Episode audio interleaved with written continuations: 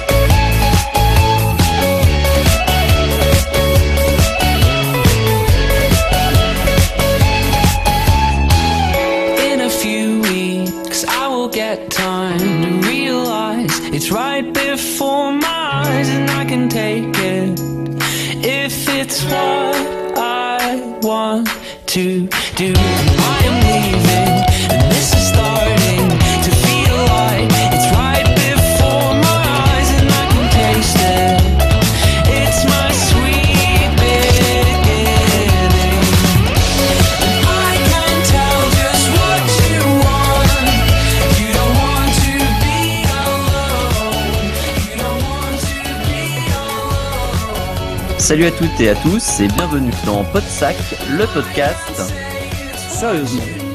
Ah, trop. à Cliffhanger. Et oui, Cliff, euh, Cliffhanger, notre invité ce soir euh, spécial pour parler du dernier James Bond sorti euh, Skyfall. Euh, donc bah Cliff, pour ceux qui ne le connaissent pas, je vais laisser Fred un petit peu te, te présenter parce que bah, vous vous connaissez bien tous les deux. Oui, on se connaît bien. Pourquoi? Parce qu'on est tous les deux blogueurs ciné. Donc j'ai rencontré Cliff euh, au hasard euh, de la toile. Et donc, en fait, il a un blog qui s'appelle Les Chroniques de Cliffhanger, que je vous recommande chaudement, qui parle donc de cinéma, donc qui est lié, euh, bien lié à l'actualité, c'est-à-dire que c'est des critiques ciné de films à l'affiche, mais aussi des critiques de Blu-ray, de DVD. Euh, toujours liées à l'actualité, hein, mais pas forcément brûlantes. Euh, mais aussi parfois des films plus anciens, selon son humeur, selon les, les films qu'il a vus euh, les jours qui ont précédé sa critique.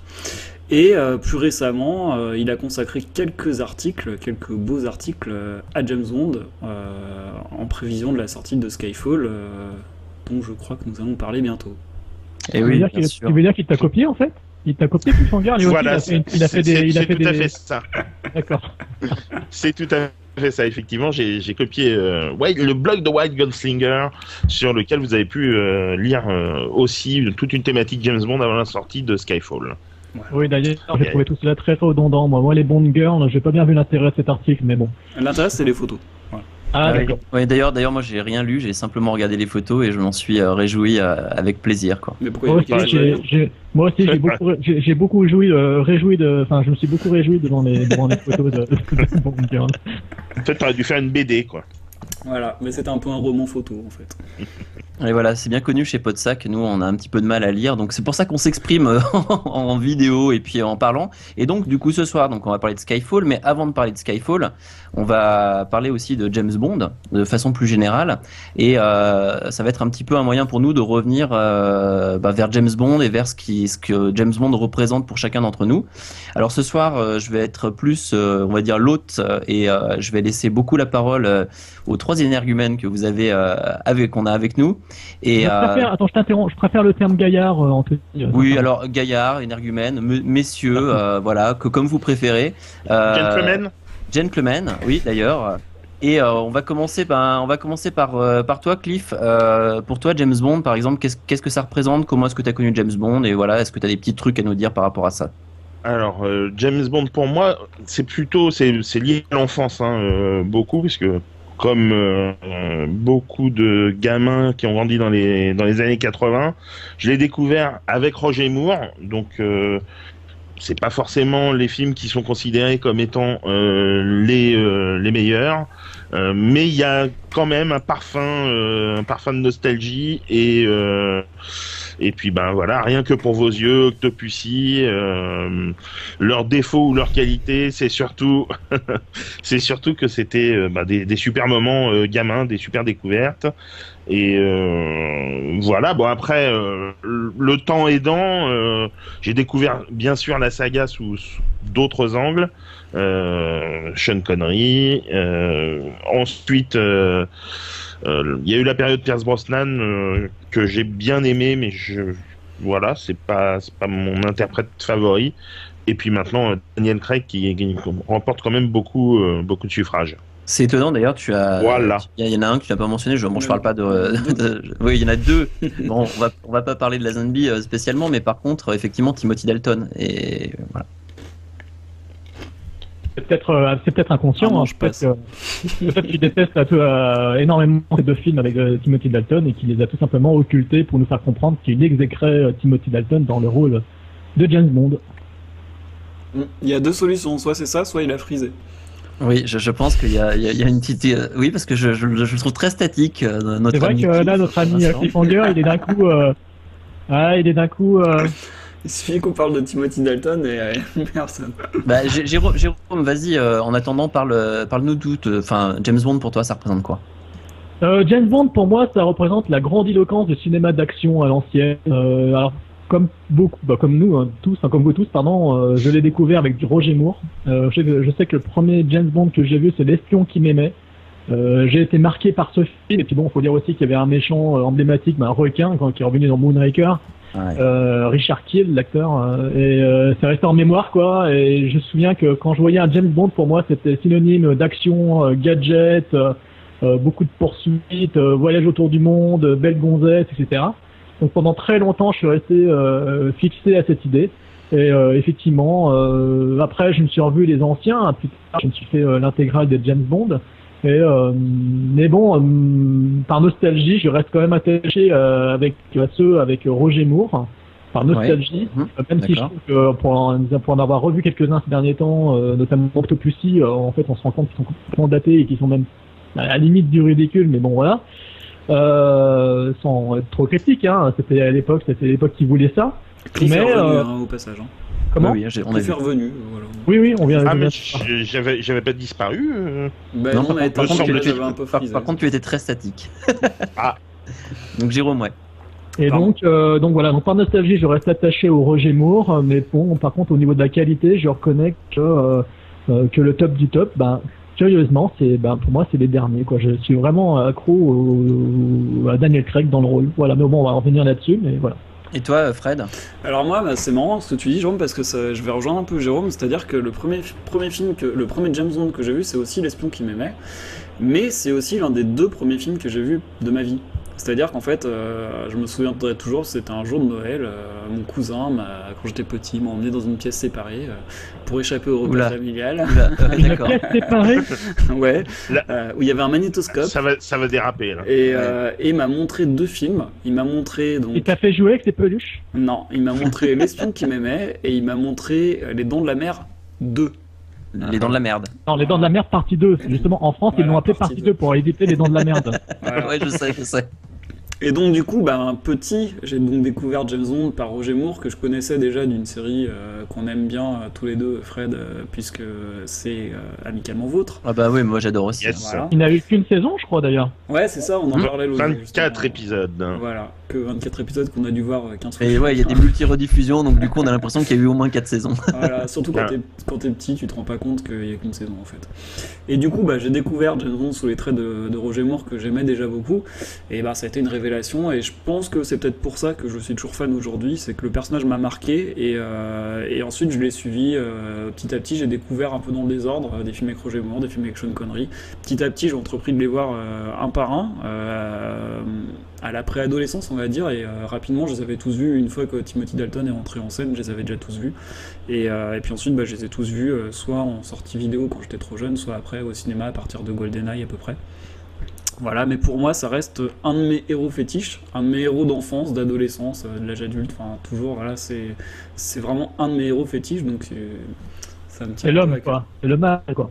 C'est, Pour toi, un pas peu que ton ça, modèle, non Il y a plus que ça. Non, non, c'est pas que c'est mon modèle, c'est que il y a plein de choses. C'est-à-dire que, euh, pff, je sais pas, les, les belles femmes, les belles voitures, l'exotisme. euh, bah voilà, euh, je sais pas. Ouais, mais, je me, ouais, mais Fred, tu vois, euh, je me souviens quand on était en, en fac étudiant, je me rappelle que quand tu parlais de James Bond, c'était limite euh, ton idole, quoi. Le personnage en lui-même était tellement emblématique pour toi que j'avais l'impression que tu voulais lui ressembler et que tu voulais t'habiller limite comme lui et demander des marques. Mais je, je m'habille comme lui, hein, tout- tous les jours. euh, j'ai- toujours le smoking. Allez, à vous, on sait que c'est pour les James Bond girls. Et en plus, si tu joues au poker, si tu joues au poker, c'est bien pour ça aussi. Euh, non, parce que j'ai commencé à jouer au poker avant Casino Royale, mais. euh, Par contre, c'est ce qui a fait, qui a donné beaucoup d'intérêt à Casino Royale pour toi, enfin, au- au-delà de bah, d'autres choses, on, mais. en, on en parlera tout à l'heure quand on parlera de Casino Royale, mais euh, ça a apporté un plus encore, ce qui fait que j'ai peut-être suradoré le film à ce moment-là, peut-être en partie grâce au poker, mais même maintenant que je joue beaucoup moins au poker, en revoyant le film, je- j'adore toujours. Quoi. Donc, Moi, je dois dire que, comme vous, en fait, j'ai euh, commencé à le connaître euh, par, euh, par Roger Moore, surtout. Euh, et après, euh, ce qu'il y a, c'est que moi, ce que j'aimais là-dedans, c'était aussi le côté euh, espionnage. Donc, c'est quelque chose que j'ai toujours, euh, toujours pas mal aimé. Euh, et après, justement, euh, autant j'ai beaucoup aimé Pierce Brosnan en, en- en James Bond, euh, j'aimais en fait, sa classe et son, son allure.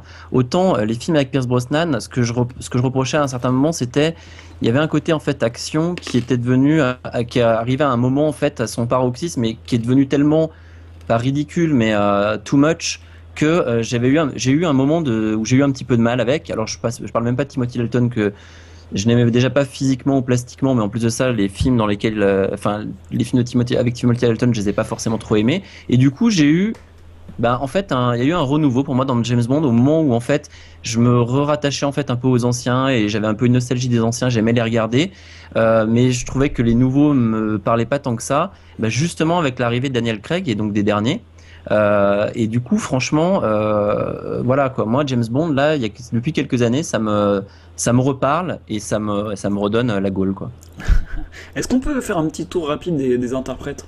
Mais rapide, Oui. juste pour Oui, dire, euh, très, euh, très, ra- très rapide. euh, tu interprète par interprète euh, qui a Il y en a eu, il y en a eu six hein, d'un autre côté. Ouais, Donc ça ça sera pas peut- très long. Ça peut aller vite. Donc je sais pas, on va commencer par Jérôme. Tu les prends un par un, tu nous dis ce que t'as aimé, que t'as pas aimé. Ou plutôt, on fait un, un alors interprète par Ouais, interprète. ouais. ouais, ce sera plus rapide. Ok, donc Alors, chacun Sean. interprète par interprète alors.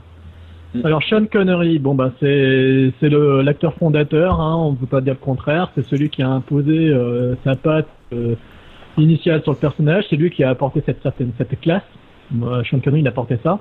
Euh, physiquement euh, parfait, au niveau du jeu euh, très théâtral, mais en même temps aussi très bon dans le rôle. Il y a un côté un petit peu froid et un petit peu aussi sarcastique, peut-être euh, quelque chose que j'aimais bien chez lui, un certain flegme aussi, un côté très ancré dans les années 60, un peu pop. euh, euh, au niveau du jeu. Enfin, je sais pas, il y a quelque chose qui se dégage de lui. On sent que c'est vraiment ancré dans les 60s.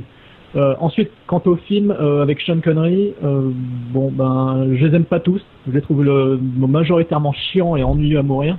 Euh, à part quelques exceptions. Mécréant Voilà, mais à part, à part quelques exceptions, hein, Goldfinger et surtout, euh, bah surtout, euh, on ne vit que deux fois, dont le scénario était euh, signé par Roald Dahl, qui est quand même euh, un des plus grands auteurs, enfin, enfin, bref, qu'on a pu lire dans notre enfance. Et le film, pour moi, c'est le meilleur avec Sean Connery, quoi. Voilà. Bien, bien. Cliff, Cliff, euh, sur Alors. le- Euh, bah, Sean Connery, oui, euh, forcément. Acteur emblématique, la classe. Voilà, la grande classe. Moi, contrairement à Jérôme, je suis un fanat, pas de tous les films avec Sean Connery, mais euh, Dr. No, Goldfinger, voilà, ce sont des, des grands James Bond, à mon sens. Euh, après, bon, ceux qu'il a fait un petit peu sur le retour, notamment euh, Les Diamants sont éternels, Catastrophe. c'est ouais, c'est en, c'est en, Ouais. c'est en dessous, c'est un petit peu, euh, c'est, on tourne un peu en dérision le personnage. On on n'est plus dans du dans du film dur. On- commence à voir un petit peu déjà ce que ce qu'on va voir avec Roger Moore, de l'humour. Pas les premiers Roger Moore, je suis pas tellement d'accord, par contre. Non, c'est, t'as raison. Vivre et laisser mourir et l'homme au pistolet d'or, c'est plus, euh, c'est, plus, c'est plus dur et le personnage est encore un peu dur, mais il y a déjà quand même cette patte euh, qu'a- qu'apporte Moore, euh, cet humour euh, anglais, ce, ce flegme. euh, Il y, a, y a déjà ça quand même dans, dans Vivre et laisser mourir et dans l'homme au pistolet d'or. Après. C'est voilà dans les James Bond des années 80, euh, rien que pour vos yeux, Octopussy, dangereusement vôtre où là vraiment on est dans le dans le grand n'importe quoi on va dire mais euh, dans d'humour euh, un, peu trop d'humour.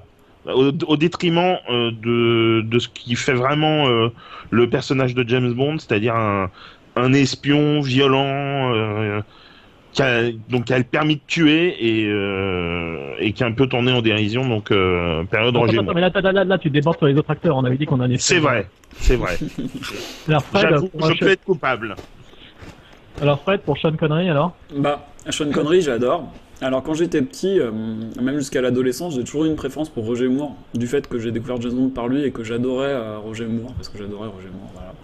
Et, euh, mais quand même, mon cœur balance parce que Sean Connery, oui, comme vous dites, il a la classe. C'est vraiment, voilà, euh, en plus, euh, voilà, il, il est super beau, il, est, il en impose, il, il a un charme magnétique qui fait que c'est vraiment particulier quand il, quand il charme une James Bond girl, on y croit vraiment, quoi. Même si c'est euh, hyper facile, hyper direct, on y croit parce que, voilà, il est animal, il a un truc vraiment. Donc c'est le James Bond vraiment qui. Vraiment, il a façonné le personnage qui aura su évoluer par la suite, qui aura eu des petits euh, déboires, notamment sur la fin de son règne. euh, quand il est revenu pour les Défenses éternelles, effectivement, c'était pas, pas terrible. Et Même jamais si plus film- jamais. Le film se regarde.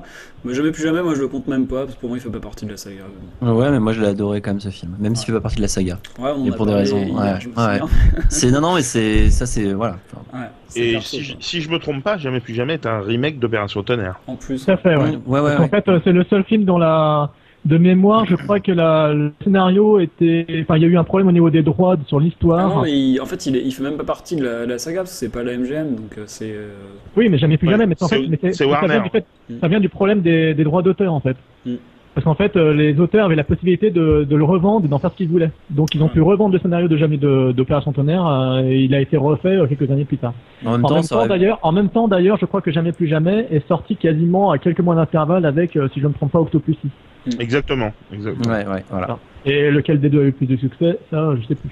ah, je Oh, de, de mémoire, c'est Octopussy quand même. hein. Ah, ouais, je crois aussi. Ouais. pas. Et Tony? Sean? Euh, ouais, Sean Connery pour moi, c'est, enfin, il a une, une classe naturelle et enfin, c'est un acteur que j'ai- j'aime beaucoup justement son, son côté un peu euh, que je trouve qui est, qui est pas finalement si euh, euh, si prégnant que ça, mais le côté théâtral et tout ça, en fait, il est juste utilisé euh, comme il faut en fait à ce niveau-là, enfin au niveau de son rôle.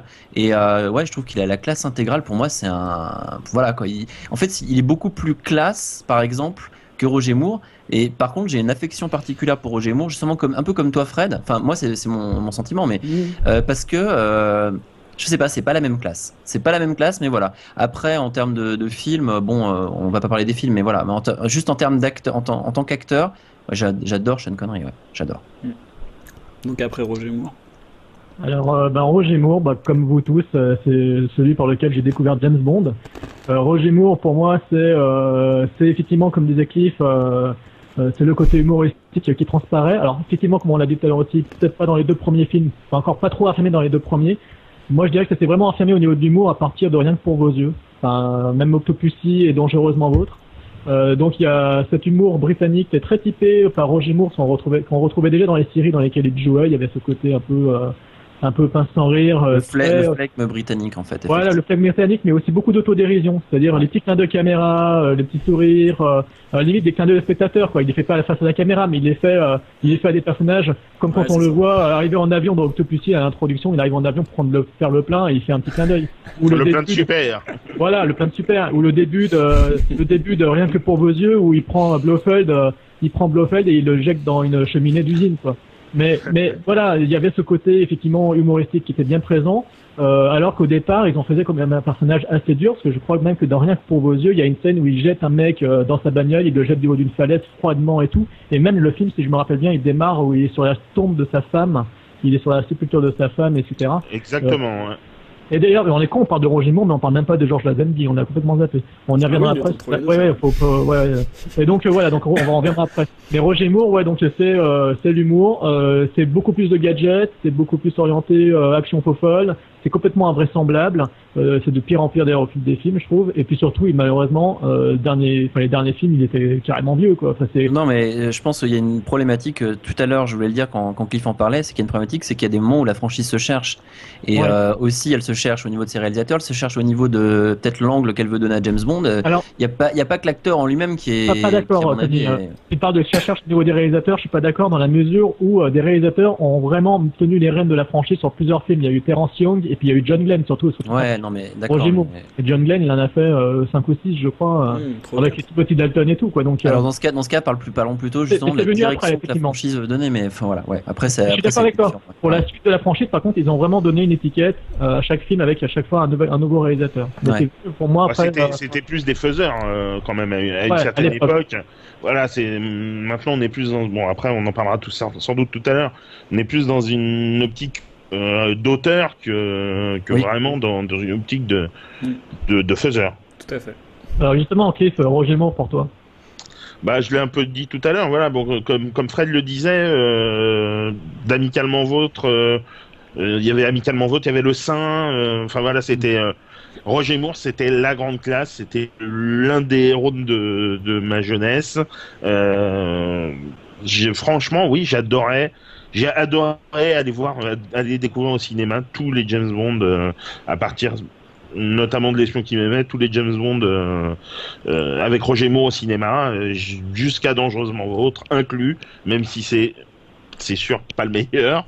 Mais voilà, ouais, non, il y, a, un charme, même si les films ont, sacrément vieilli maintenant, ça c'est sûr. Euh, donc moi, bah, Roger Moore, ben, moi j'adore, c'est celui que je préfère. Et euh, celui que je préfère parce que j'ai découvert James Bond par lui. Et par contre, Tony, tu disais que Sean Connery avait plus de classe que Roger Moore. Je, je trouve pas, moi ils ont peut-être une classe différente, mais moi je trouve que Roger Moore est très classe. Il, incarne vraiment la classe british.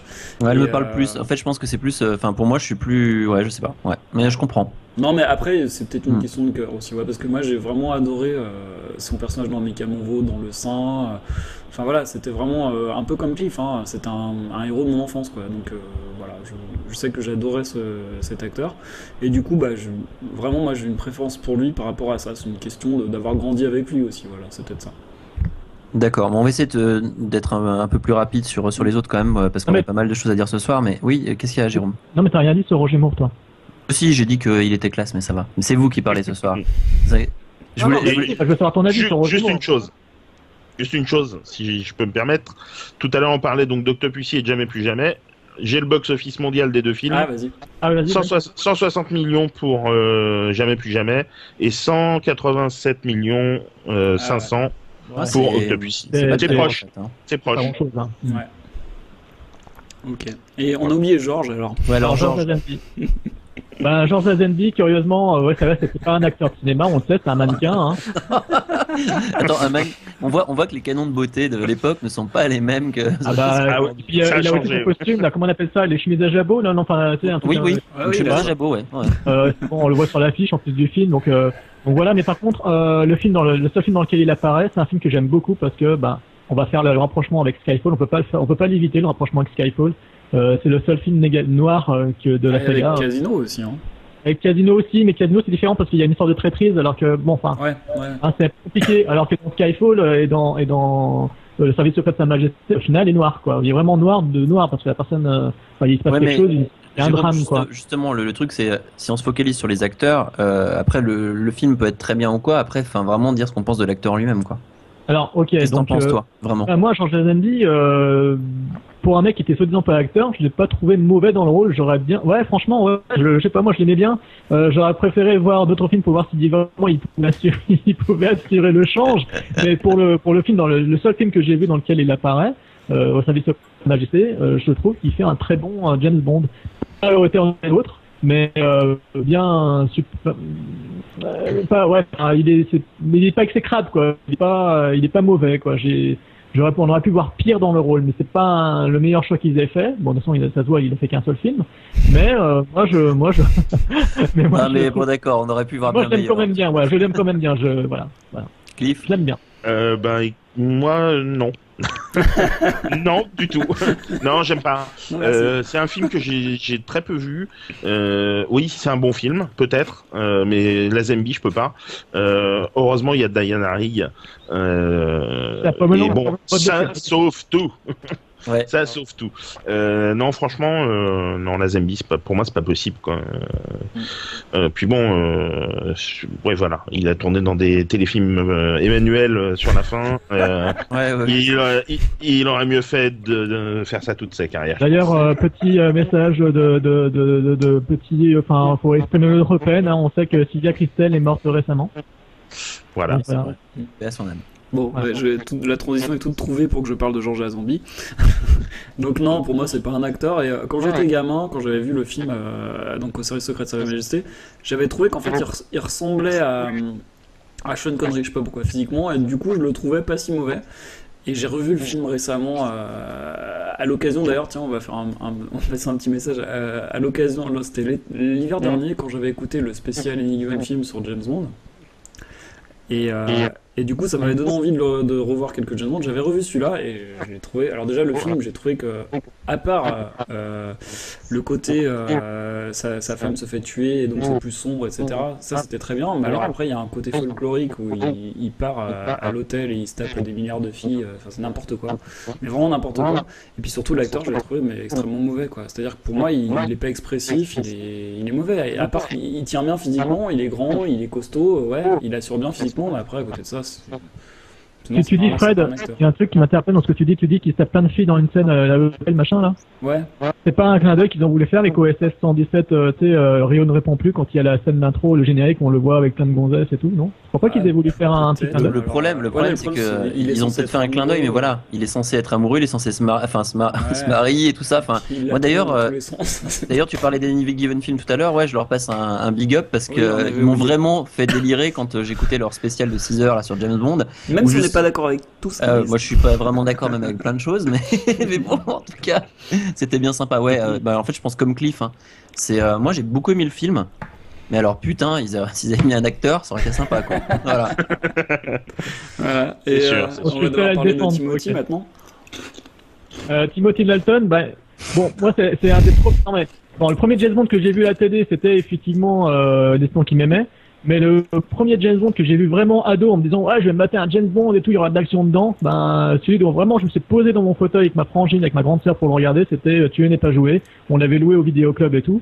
Et ben moi quand j'étais gamin, euh, voilà, j'avais adoré le film des dates de quoi? 88 je crois? 87, 88 Il 87. date euh, de 87. 87. 87, voilà. Puis bon, l'affiche en plus pour moi avec la, la fille avec euh, cette euh, robe, cette unique blanche euh, limite transparente, Ah ouais, putain, ouais, ouais, ouais. C'est une de mes affiches préférées de James Bond, alors que pourtant elle a rien de. Enfin voilà, mais j'adore cette affiche quoi. Et voilà, le film. Euh, l'acteur, alors l'acteur, on disait donc euh, Timothy Dalton, euh, effectivement peut-être un acteur un peu trop théâtral, plus que les autres encore, plus que tous ceux de- qui ont fait, qui ont tenu le rôle. Euh, mais c'est un acteur que j'apprécie beaucoup quand même. Euh, ce qui est marrant, c'est que même si beaucoup ne l'ont pas aimé dans le rôle, moi j'ai trouvé qu'il avait, euh, il perdait peut-être euh, en charme et en et en humour, euh, mais il gagnait peut-être plus en dureté, ce qu'ils ont confirmé par la suite, surtout avec Daniel Craig, moins avec Pierce Brosnan, qui lui se rapproche plus de Roger Moore pour moi. Et euh, aussi, euh, ils ont un peu oublié au travers des films le personnage de James Bond, hein, c'est devenu du polar, quoi, en fait. Euh, voilà, c'est oui, on est d'accord, ça, je pense qu'on est tous d'accord là-dessus. Et ce qui est quand même curieux aussi, c'est que Timothy Dalton, qui est l'acteur décrié, euh, a quand même vu sa carrière avec beaucoup, se poursuivre avec pas mal de clins d'œil justement à James Bond, notamment dans Chuck, la série où il, fait un agent trouble, un agent double. Euh, il fait aussi la même chose. Voilà, un agent trouble, agent double. Là, je fais, là, je fais agent trouble, c'était pour Jean-Pierre Mocky, c'était un petit clin d'œil à Jean-Pierre Mocky. Euh, mais sinon, il Si fait aussi, regardes. Voilà, sinon il nous regarde. Euh, et, et aussi, et aussi, euh, bah, je crois que vous l'avez vu, euh, un des films de Joe Dante, euh, les Looney Tunes, euh, Back in Action, où justement il joue le rôle du père de Brendan Fraser, et c'est un putain d'espion en fait. euh, et puis euh, Rocketeer, où il fait un méchant espion nazi. Enfin, enfin, c'est un acteur quand même qui a, qui a malheureusement a pas eu une super carrière derrière. Enfin, mais enfin une, une, ca- une petite carrière, mais tout ori- complètement orientée sur euh, ce passé qu'il a eu euh, de jouer euh, le rôle de James Bond à deux reprises. Ouais, Voilà. Il a fait, euh, fait juste- d'autres choses, il a fait des téléfilms aussi. hein. Oui, ça- oui, bien sûr, oui. Ça me fait penser quand tu parles de clin d'œil. Euh, Sean Connery aussi, euh, bien des années plus tard, fera un clin d'œil à James Bond dans Rock. Oui, de Michael Bay, bien sûr. C'est vrai, clin mais bon. Cliff, Timothy Alors, Timothy, moi j'ai pas du tout aimé Tu n'es pas joué. Euh, vraiment pas, pas accroché du tout. Euh, J'avais un peu, un peu de mal effectivement avec le, avec le comédien. Euh, par contre, j'ai beaucoup aimé Permis de tuer. Qui voilà bon il est il est très mal considéré par par beaucoup de monde Timothy Dalton mais voilà dans, Permis de tuer comme disait Jérôme on est plus dans du polar que dans du film d'espionnage que dans du pur James Bond euh, si on le regarde comme un polar en, en essayant de, de sortir un petit peu de la franchise, on peut passer un super moment. Après, voilà, mis en perspective dans le, euh, avec toute la franchise James Bond, ah, c'est sûr que ça départ un petit peu. Ouais, bah moi exactement pareil. C'est-à-dire que pour moi, euh, l'acteur n'est pas vraiment mauvais en soi, mais sauf qu'il incarne pas James Bond pour moi. Mais la faute en incombe surtout, je pense, aux réalisateurs ou aux producteurs qui ont voulu s'orienter film action et qui, qui font des polars quoi. C'est plus des James Bond du tout quoi. Il y a plus du tout les codes James Bond. Enfin, je sais pas. C'est plus du tout des Bah, Il y a. Die Hard qui est passé par là en fait. Hein. Alors est-ce que c'est ça? Je sais pas. Ouais, ils ont peut-être voulu changer un peu l'angle, mais le problème c'est qu'ils ont totalement oublié le personnage de James Bond entre temps et, euh, et du coup, bah Timothy Dalton il a payé, mais en même temps, comme disait Tony, physiquement. Il a un truc, il est moins beau que les autres, je sais pas, il a un truc qui fait que. Il était, euh, il était bien mieux d'ailleurs euh, juste après dans La putain du roi de Ouais. Axel Corti. J'ai pas vu ça. Mais en fait, enfin c'est ça, c'est là le problème, c'est que je trouve qu'en fait il avait pas le, il avait peut-être pas le look et la carrure pour incarner James Bond. Et en plus de ça, on l'a un peu plombé parce que les films sont, enfin, il y en a, ouais, ça dépend. C'est vrai que je suis assez d'accord avec Cliff. Ils sont pas tous les deux au même niveau, mais euh, mais voilà, c'est pas les meilleurs James Bond non plus quoi déjà. Non, Ah, disons, ça c'est c'est deux sûr. films totalement différents. C'est deux films totalement différents. Il y en a un qui veut vraiment accrocher les wagons à la franchise Roger Moore parce qu'il a été, étaient tournés tous les deux ans hein, quasiment. Euh, 85 c'était dangereusement vôtre, 87 donc euh, tu Ouais. n'es pas joué. Et Et, on dirait 89, vraiment qu'ils ont voulu raccrocher les wagons, quoi, vraiment rester dans l'humour et tout. Et puis d'un coup, deux ans après, en 89 avec euh, Permis de tuer, ils se sont dit ouais, il faut, faut durcir la franchise, il faut venir un personnage froid. euh, c'est une histoire de vengeance. Et là, euh, James Bond, il a disparu, c'est clair. Et Pierce? Ah bah, Euh, je, je- juste dire un petit truc dessus. Moi, Pierce, c'est Remington Steele. hein. Donc Ah. euh, déjà en, par- en Bien parlant sûr. de là, non mais c'est c'est tout Ce qui cool. l'a mais en empêché plus- de prendre le rôle de James Bond plus tôt d'ailleurs. hein, la Oui. de Et alors mais- qu'il était, alors qu'il était en visite sur le plateau de tuer, euh, de rien que pour vos yeux, et parce que sa femme Cassandra Harris, c'est ça, Fred? Ouais. Oui. Voilà, Cassandra Harris jouait le rôle de la comtesse qui se fait zigouiller sur la plage. Alors, quand même, petite anecdote euh, pour, euh, pour ceux qui suivent euh, bien la saga de près. Pierce Brosnan avait donc joué à l'époque dans Remington Steele. Il est venu donc sur le plateau de tournage de Rien que pour vos yeux, parce que sa femme y jouait un petit rôle. Et euh, celle-ci est décédée avant que, ben, avant qu'il En n'obtienne. euh, 91, ouais. Mm. ouais, et elle est décédée avant qu'il n'ait finalement le rôle de James Bond, quoi. En C'est triste. 95. Ouais, Pierce. voilà. Donc Pierce, non, moi, je- moi, en fait, je- je- j'aimais beaucoup cet acteur, en fait, au niveau, euh, je dirais, physique, prestance euh, et tout ça, même humour.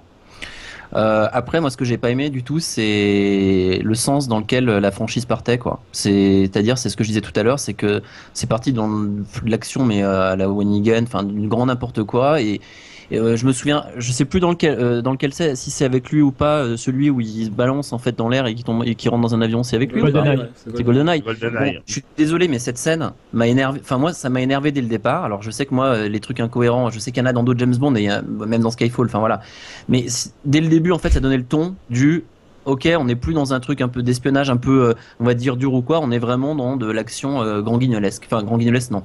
De L'action, euh, l'action, euh, trop, trop d'action, un peu. euh, qui part dans tous les sens, je sais Ah. pas, j'ai pas, moi j'aimais pas la, la- j'ai commencé à me, à avoir un désamour pour les James Bond à partir de ce moment-là, malheureusement, par rapport à la, à la tournure que prenaient les, les choses par rapport au film. Ça rejoint un petit peu ce euh, notre épisode de Podsac sur les cinémas d'action, quoi.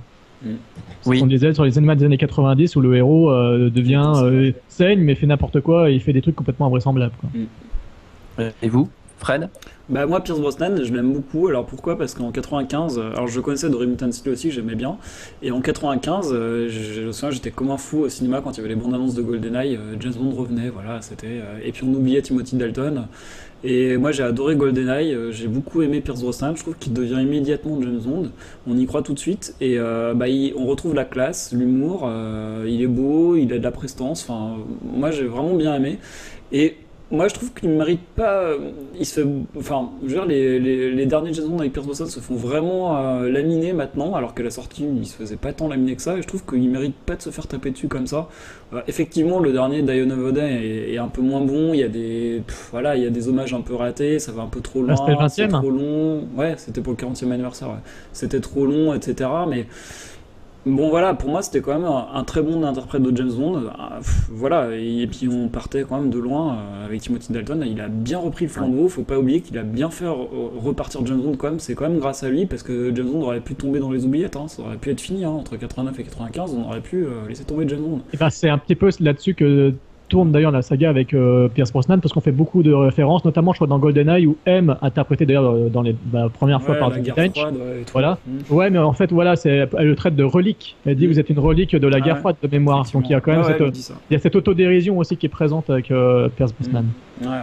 Donc moi j'aime bien Pierce Brosnan. Cliff Alors, euh, bah, comme, comme Fred, voilà, bon, de, et comme toi, Tony, que de Remington Steele, bien sûr, euh, Pierce Brosnan, la classe, voilà, vraiment la, la prestance, euh, le, le, le beau gosse. Après, c'est comme Tony, c'est une période où j'ai un petit peu lâché la franchise en fait. Euh, c'est GoldenEye, demain ne meurt, euh, demain Jamais. ne meurt jamais. Il était Voilà. là, ouais. Mais euh, bon, je les ai vus, je les ai plus ou moins appréciés, mais j'étais beaucoup moins accro que euh, que je ne pouvais l'être euh, sur les périodes précédentes, euh, notamment Roger Moore. Euh, ouais, là j'ai eu euh, une période où j'ai moins suivi, euh, même si euh, les films sont pas déplaisants. Ok. Et moi, bah écoutez, euh, bah, comme tout le monde, à Remington Steel, on va pas revenir là-dessus. Donc, euh, je me souviens que quand il avait été euh, supposé pour euh, pour prendre le flambeau de, de James Bond avec ma frangine, on était là à se dire que c'était plutôt cool. Puis finalement, ça avait été Timothy Dalton. Euh, et puis euh, quand les films sont sortis, euh, bah, quand les films sont sortis, bah, je me rappelle, je suis allé le voir avec mes- le GoldenEye avec mes parents. C'était le retour de James Bond. On était allé le voir à Aix-les-Bains euh, sur écran géant. Euh, de Géant. Alors, connaître je- je l'ai certainement. vu à Chambéry, moi.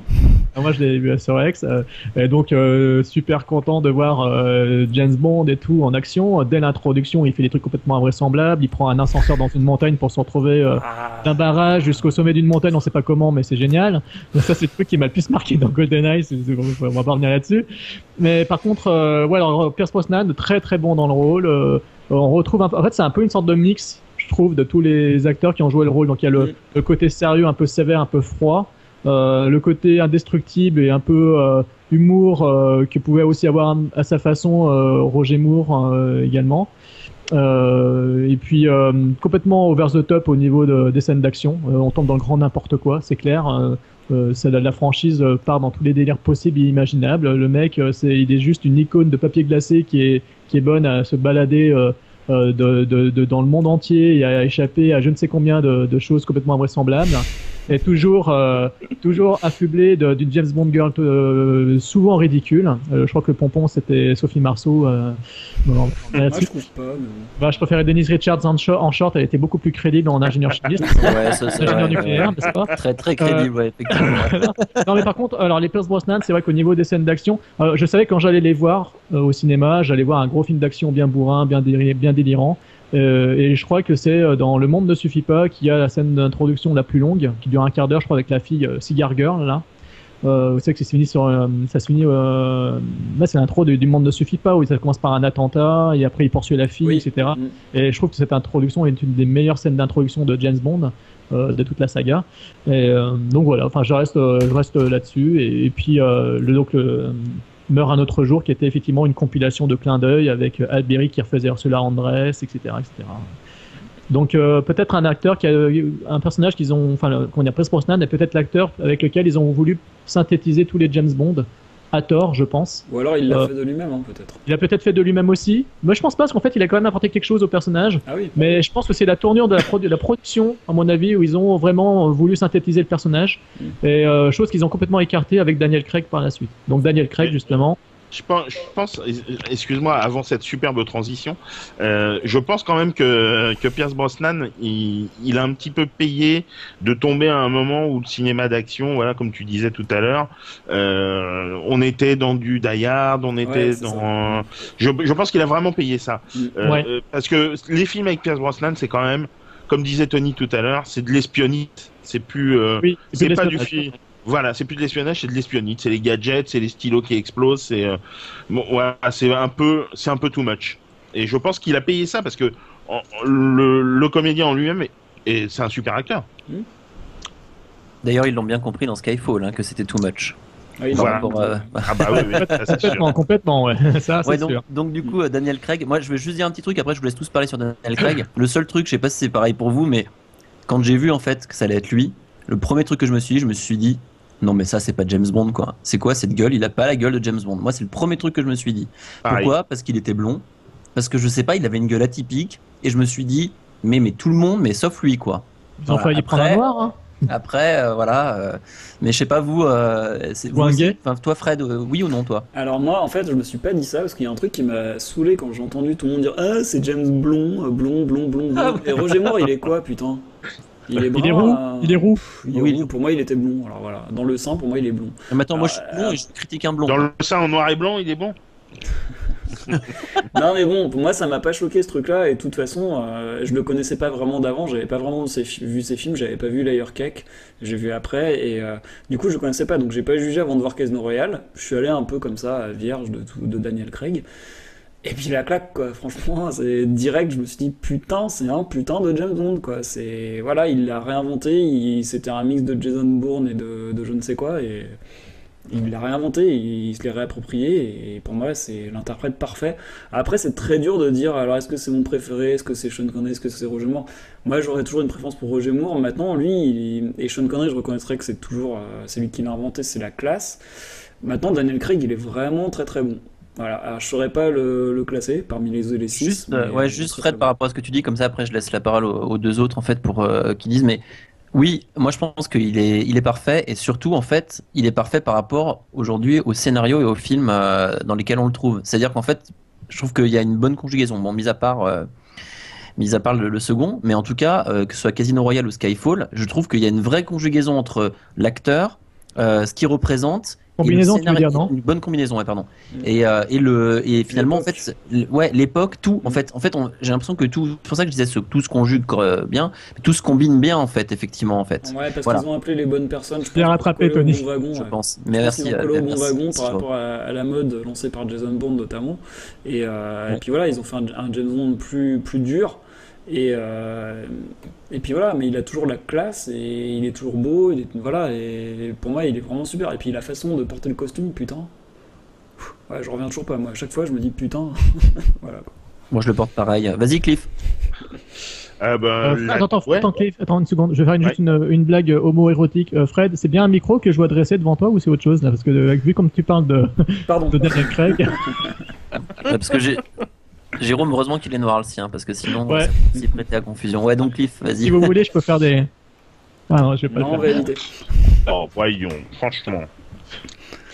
Alors, bah, ça va être sympa de rebondir. Ouais, hein, voilà. Si. euh, ouais, non, Daniel Craig, euh, Casino Royale, c'est la claque. C'est la claque. C'est euh, le dès le prologue, dès le prologue de euh, la séquence d'ouverture de Casino Royale en noir et blanc, elle est. Il, est James Bond, il est, euh, il est complètement dans le rôle, il est brutal, il est animal.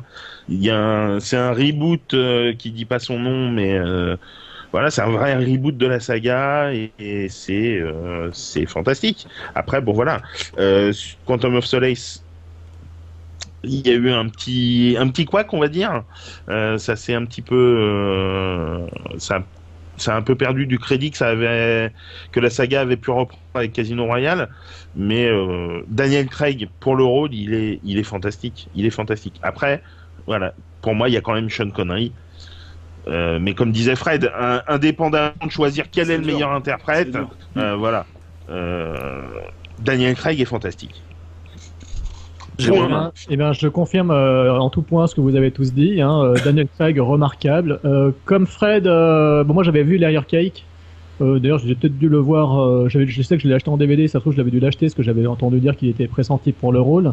Je me rappelle qu'à l'époque, je m'étais dit Ah, ils hésitent avec Clive Owen. Et moi, j'aimais beaucoup Clive Owen. Et ouais, je sais que tu l'aimes pas. Putain, Mais physiquement, je trouvais qu'il bah, il était brun. C'est peut-être ça aussi. Je disais, euh, moi, je me disais, il aurait pu être bon pour le rôle et tout, etc. Bon, maintenant, c'est trop tard pour lui, malheureusement. Il a bientôt la cinquantaine, le pauvre Clive.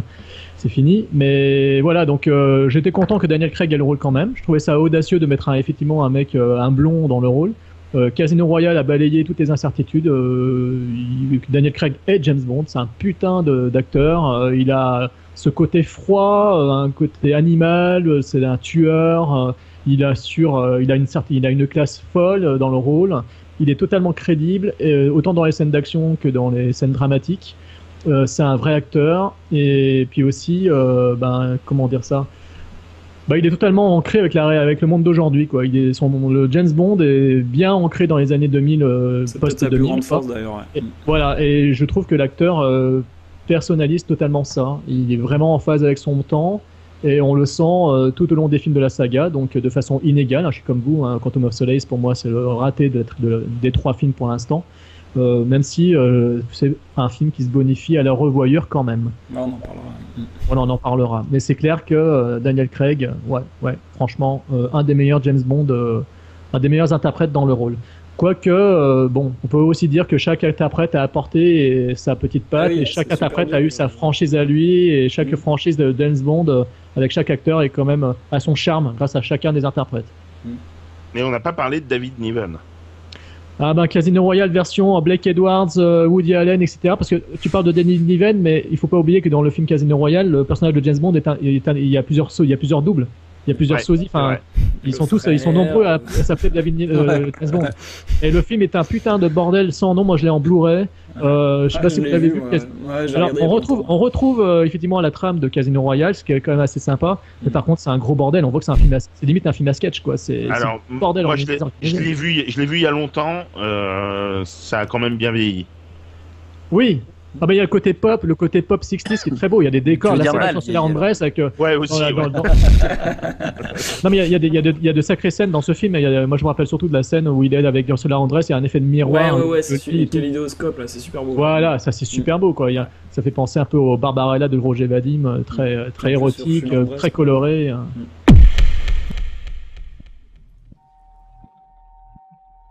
What do you say about a man like that? Three months ago, you lost the drive containing the identity of every agent embedded in terrorist organizations across the globe. I made a judgment call. There isn't much road left. Take the bloody shot.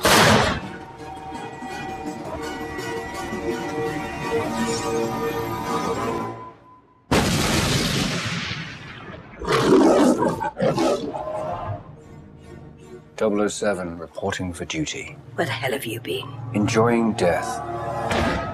I only have one question. Why not stay dead? There's no shame in saying you've lost a step. I'm your new quartermaster. You must be joking. Author PPKS 9mm short. It's been coded to your palm print so only you can fire it. Less of a random killing machine, more of a personal statement. Q. 007. I want to meet your employer. Be careful what you wish for. Mister. Bond. James Bond. How much do you know about fear?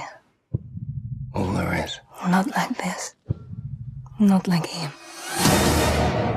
Just look at you, chasing spies.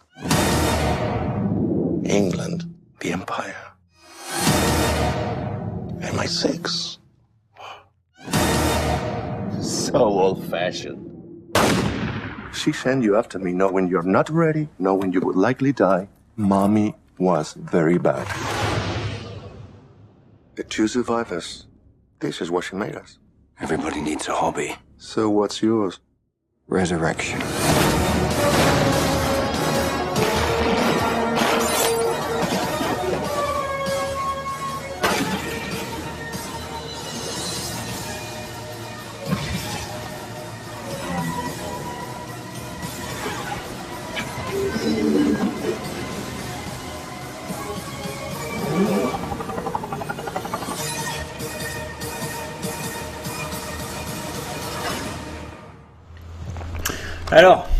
James Bond euh, donc, a connu un renouveau avec la période euh, Daniel Craig.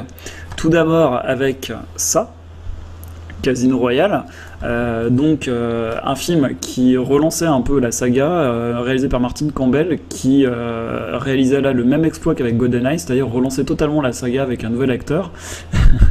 et merci Cliff, et en étant tout à fait crédible du début à la fin, et il réalise là un film magistral qui, euh, qui remet totalement James Bond sur les rails, euh, qui l'ancre dans la, réalité du monde contemporain, euh, dans la mode du cinéma d'action de l'époque, c'est-à-dire un peu empreinte de Jack Bauer et de Jason Bourne.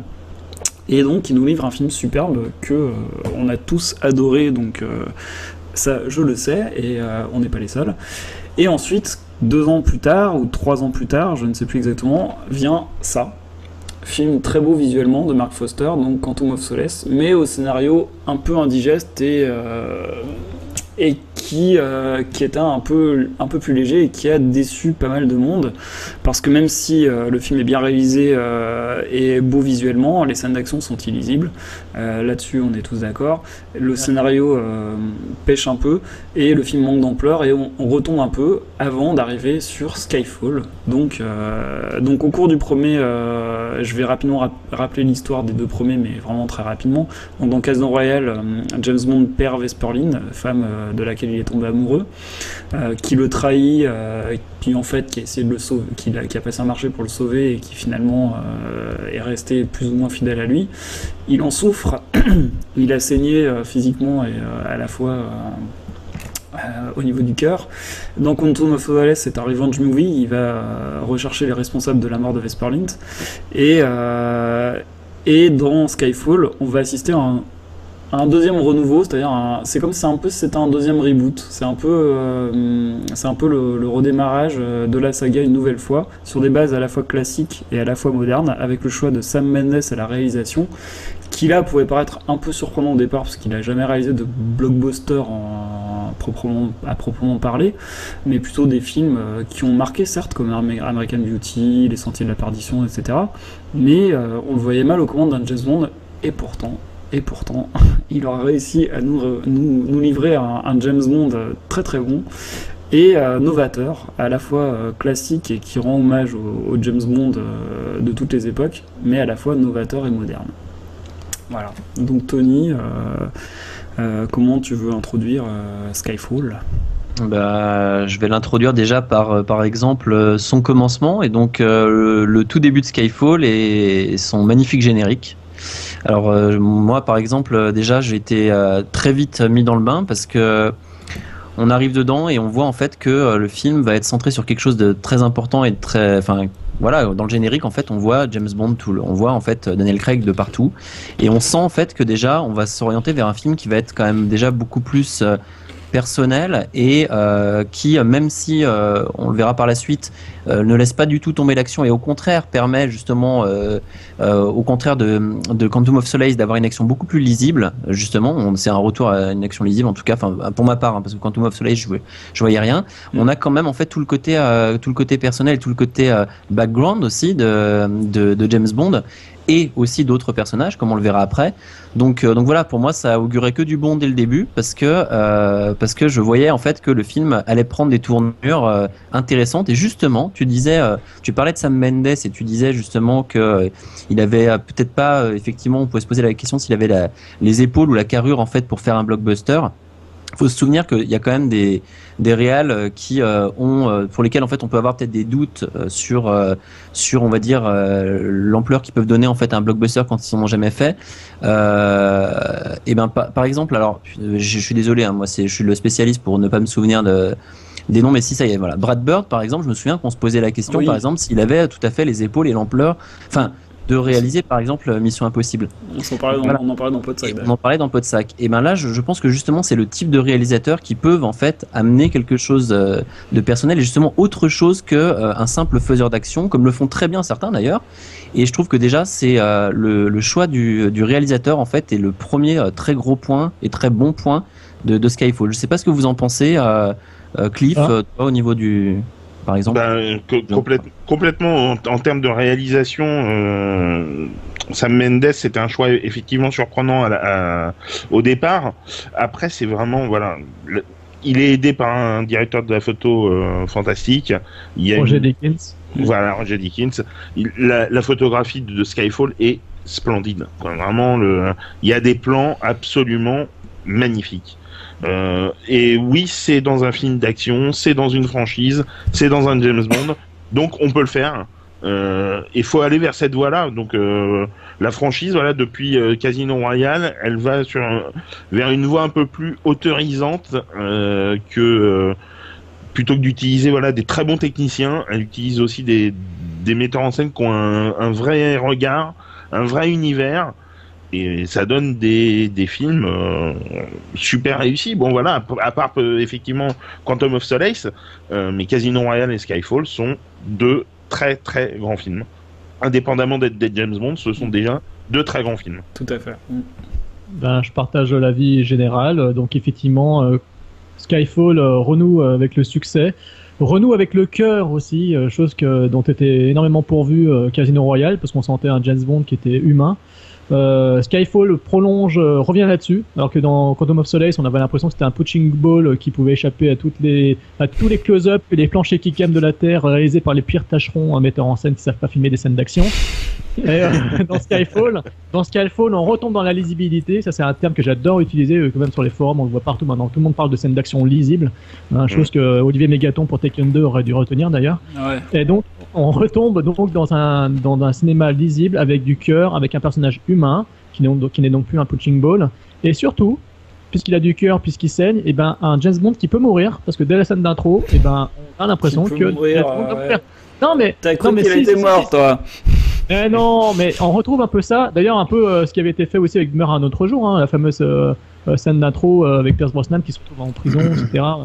Donc euh, voilà. Et Donc si, si, justement, justement, en plus c'est intéressant ce qu'il dit Jérôme parce qu'en fait justement c'est une résurrection du personnage de, de- de James Bond par l'intermédiaire de cette mort de départ, enfin cette fausse mort en fait. Bien sûr. On a vraiment ici en fait le, le- le renouveau pour moi Ouais. de, de Ouais. la franchise qui se traduit, qui a commencé dans Casino Royale et qui vraiment Ouais. là en fait montre ça. Et d'ailleurs il y a un parallèle très intéressant avec le fait que euh, on a James Bond comme ça qui est qui, qui revient mais en même temps qui est un peu l'instrument d'un passé, c'est-à-dire avec euh, les faiblesses, avec le fait qu'il rate, il rate en fait euh, justement ses tests, etc. Mais en même temps qui arrive et qui ne lâche pas, qui ne lâche pas les choses, mais qui est quand même un peu désynchronisé quand même par rapport aussi à euh, le, au monde qui l'entoure. euh, pour, enfin, on le verra après par la suite. Je, je développerai là-dessus. Mais du coup, moi, je trouve que c'est intéressant ce, ce mythe un peu de la résurrection euh, euh, dès le début du film en fait. Ouais, et ce qui est Ah, amusant aussi, c'est que, pardon, dans Casino Royale, je trouvais qu'il y avait un rapprochement entre les personnages de Jason Bourne et de James Bond. Et en fait, j'ai creusé un peu la question et je me suis rendu compte qu'en fait, euh, il y avait les réalisateurs de la seconde équipe comme Alexandre Witt. Alors, je vais essayer de regarder les notes. Witt, Voilà, Le pour pas réalisateur génial de Resident Evil l'Apocalypse. Voilà, qui a été réalisateur de la seconde équipe sur La mémoire dans la peau, Casino Royale et Skyfall. Euh, et donc c'est là qu'on voit les liens entre les deux sagas et euh, Dan Braley qui a fait la même chose sur Quantum of Solace, La mort et la vengeance dans la peau. Et en fait, euh, j'ai découvert que Robert Ludlum il était fan des romans de Fleming. Et moi j'ai j'ai tout de suite pensé à Jason Bond quand j'ai vu dans Skyfall James Bond tomber dans l'eau, couler, voilà. Et en fait, pour moi, c'était Jason Bond qui, qui était repêché à moitié mort par des pêcheurs. Et en fait, je me suis rendu compte que dans la fin du roman euh, On ne vit que deux fois, mais du roman hein, de Ian Fleming, en fait, James Bond mourait et était, euh, enfin, était sur le point de mourir et était recueilli par des pêcheurs et il avait perdu la mémoire. Le même concept de base que Jason Bourne. Et si tu réfléchis, James Bond, Jason Bourne, c'est les mêmes initiales. Enfin, pour moi, il y a un lien entre les deux Ah, qui est prégnant hein. depuis Casino Royale et qui revient un peu avec Skyfall encore et ça m'a vraiment fait penser à ça.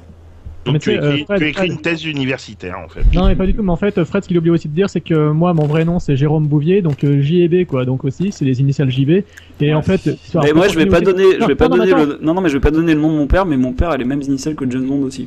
Bah voilà. Puis pour continuer dans les références aussi, si vous savez pourquoi j'adore autant le cinéma italien comme le giallo, c'est parce que dans le giallo, il y a toujours une bouteille de JB à l'image. Il y a toujours une bouteille de GNB. Vous savez, la bière. Et là, ça part dans le n'importe quoi. Non, mais c'est vrai, c'est vrai. Il y a toujours une bouteille de GNB dans un giallo. Vous voyez toujours un plan avec un GNB. Donc euh, Ça c'est parce que voilà. c'est parce que l'école d'alcool italien ça existe pas donc. D'ailleurs, dans, dans Skyfall, quoi. d'ailleurs, dans Skyfall, à un moment donné, il parle d'un whisky de 50 ans d'âge. C'était une belle, euh, une belle, un beau clin d'œil à James Bond qui avait 50 ans. Enfin, Bien sûr. D'ailleurs, par rapport à ce que tu dis, Fred, euh, tout à l'heure, Cliff en fait a fait un, un parallèle euh, justement dans Casino Royale sur la, la première scène. Effectivement, euh, enfin comme il l'a bien vu, quand on voit la première scène de Casino Royale et qu'on voit euh, effectivement euh, qu'on met ça en parallèle avec Jason Bourne, on voit tout de suite effectivement bah, l'utilisation plus ou moins du Kraft Maga. Enfin, en tout cas, enfin c'est vraiment de la scène d'action pure, euh, enfin brute, etc. Et on retrouve effectivement, t'as raison, Fred, des, des points comme ça aussi dans euh, euh, dans Skyfall. Ouais. ouais. Alors après, si- il y, a, il y a autre chose. Euh, je pense que Casino Royale et Quantum of Solace, c'est vraiment un diptyque. Euh, Ouais. Skyfall est vraiment indépendant et il est même, on peut peut-être même le voir comme un film charnière euh, dans la saga, euh, vraiment indépendant des, des deux premiers. Euh, Ouais. Quantum of Solace, c'était c'était la suite directe de Casino suit, ouais. Et Royale. là, c'est comme un peu si on revenait au niveau de, de Casino Royale, en fait. En fait. Ouais, on re- comme le disait, je crois que c'est Tony qui le disait tout à l'heure, on reboot à, à nouveau la, la Ouais, saga. C'est ça. Pour moi, c'est Alors, ça. et si je peux me permettre un truc, génial. Si je peux me permettre de dire un truc assez qui m'a fait sourire, euh, j'ai lu sur un, quelque part euh, sur un forum hein, de, de cinéma, il y a un mec qui m'a bien fait marrer parce qu'il a commencé à dire que peut-être que le personnage interprété, donc on, y viendra après, hein, par le bad guy, le bad guy de Skyfall, serait une sorte de, James Bond, d'un vieux James Bond, et serait peut-être l'équivalent du James Bond version Roger Moore, parce qu'en fait, euh, le personnage euh, interprété par Javier Bardem dit qu'il a été euh, en exercice entre le jusqu'en 86, Bah, justement Ah, au ouais. moment où Roger Moore a arrêté sa carrière de James Bond, quoi. Ah, et il y a des gars qui ont dit, ah, ça serait marrant de dire qu'en fait, le personnage interprété par Javier Bardem était en fait le James Bond version Roger Moore des années 80, quoi. Bah, c'est et qui revient. Et, et puis, ouais, mais c'est vrai. En plus, sa carrière s'est arrêtée au moment où celle, euh, où celle de, de Roger Moore s'arrêtait et euh, où celle de Pierce Brosnan démarrait, quoi. D'accord, mais donc sur les forums, ils ne boivent pas que de l'eau. Non, non, mais c'est pas, bah, tout comme con, moi, ils con aussi comme euh, beaucoup de, beaucoup de punch et pas mal de choses comme ça. Non, mais, c'est pas- c'est mal comme analogie, mais après le. Mais c'est marrant, c'est marrant, va ouais. tenir, puisque oui, non, voilà, c'est marrant. mais- c'est rigolo de s'imaginer ça, parce que c'est vrai que ça- c'est c'est vrai que c'était l'ancien favori de, de M comme James Bond l'est actuellement. Donc, Ouais. voilà. Vous voulez qu'on euh, continue un petit peu sur, euh, sur les personnages, peut-être éventuellement euh, Ouais, et ben, parlons du bad guy un peu. Euh, pour Pardon. moi, euh, alors, Ouais, voilà. alors curieusement, dans Skyfall, euh, bon, tout le monde sait qui euh, interprète le bad guy, un acteur que j'ai en plus euh, eu la chance de croiser à Paris avec Penelope Cruz derrière Ah moi à oui, une table c'est de brasserie. vrai. Ouais, ouais, c'est ouais. vrai, et oui. Ouais, ouais, ouais, avec, avec, euh, avec un pote, de, avec un pote, on était attablés euh, vers les Champs-Élysées dans un pub euh, un peu obscur et on a vu rentrer euh, Penelope Cruz et Javier Bardem euh, dans le bar. Ils se sont posés derrière nous, personne ne les avait reconnus et Il y a, quand j'ai voulu avec ou sans son appareil dentaire avait la mâchoire euh, comme ça. Et quand j'ai voulu euh, demander un autographe, il m'a fait ah non non non non non, non. voilà. Mais euh, mais voilà donc euh, bref donc alors le bad guy Donc sympa, Javier ça. Bardem il se fait attendre franchement franchement pendant le film j'étais là à me dire mais putain il va arriver quand euh, Javier Bardem? Mais quand il arrive comme le dit James Bond dans le film il soigne ses entrées et il soigne son entrée euh, la première entrée avec l'ascenseur avec le, dialogue qui, s'ensuit. Et, à partir de là c'est juste un des meilleurs bad guys du cinéma d'action que j'ai vu c'est un des meilleurs bad guys de James Bond. Voilà c'est un des meilleurs. J'ai dit pas dit que c'était le meilleur. J'ai dit que c'était Non, un non, mais des- parce qu'en fait, D'accord, non, d'accord. mais je fais, je fais ça, c'est juste parce qu'en fait, c'est pas une critique, c'est juste que souvent, quand il y a un James Bond, j'entends des gens autour de moi dire, alors un qui va dire, oh putain, c'est le meilleur James Bond de tous les temps, l'autre qui va dire, oh là là, c'est le meilleur interprète, l'autre qui va dire, ah, c'est le meilleur méchant, c'est c'est marrant, à chaque James Bond, j'entends des trucs comme ça. Bah, là, pour le coup, euh, je trouve, tu vois, alors Casino Royale, le chiffre, j'adorais l'interprète, l'acteur il est exceptionnel, mais euh, la façon dont il finit et puis euh, la façon dont il est traité dans le film m'avait déçu. Expéditif, ouais. Mm. Voilà, c'est expéditif et puis euh, il perd en charisme euh, soudainement, on sait pas pourquoi. Euh, dans non, le deuxième, mais c'est l'histoire qui est comme ça en fait. Je pense que Ouais, je sais, mais moi ça m'avait, moi, ça m'avait gêné. On va y revenir après parce que je sais que t'as un truc intéressant à dire sur euh, le manque de mégalomanie du méchant. Moi, j'étais habitué avec les Roger Moore, avec des méchants mégalos qui veulent dominer le monde avec des plans abracadabrantesques, avec des, des, des, des vaisseaux spatiaux dans Moonraker, avec des, des grosses machines qui flottent sur l'eau dans L'espion qui m'aimait. Euh, Enfin, c'était du grand n'importe quoi. on Ouais, les nazis de l'espace. Là, on en vient à un personnage euh, totalement différent dans sa méchanceté, avec un personnage qui est limite tragique, hein, parce que c'est une lutte fratricide, je pense qu'on est d'accord, hein, entre Ouais, les deux personnes, entre Bond et lui, c'est une lutte fratricide avec la mère qui est interprétée par M, quoi. Et donc on a ça, et donc on perd en mégalomanie ce qu'on gagne en classe et en folie. Et moi, ça, j'ai vraiment adoré. Et donc, s'il met beaucoup de temps à arriver, Javier Bardem, dès qu'il est là, putain, il embrasse d'écran, quoi. Et euh, l'acteur est fabuleux. Il est fabuleux. Euh, le personnage est, est assez excellent aussi. Euh, parce qu'il dévoile des failles que pourrait euh, développer euh, James Bond. Franchement, euh, je sais pas ce que vous en avez pensé. Euh, vous me direz après. Moi, je trouve que James Bond pourrait devenir comme lui. C'est pour ça que peut-être effectivement certains ont dit que c'était Roger Moore qui avait dégénéré. mais, mais voilà, donc euh, euh, fascinant. Le personnage du méchant est fascinant. Je vais peut-être pas développer plus de temps. euh, donc, euh, ben, Cliff, Anthony. Cliff, tu veux prendre la ou Ouais, vas-y, Cliff.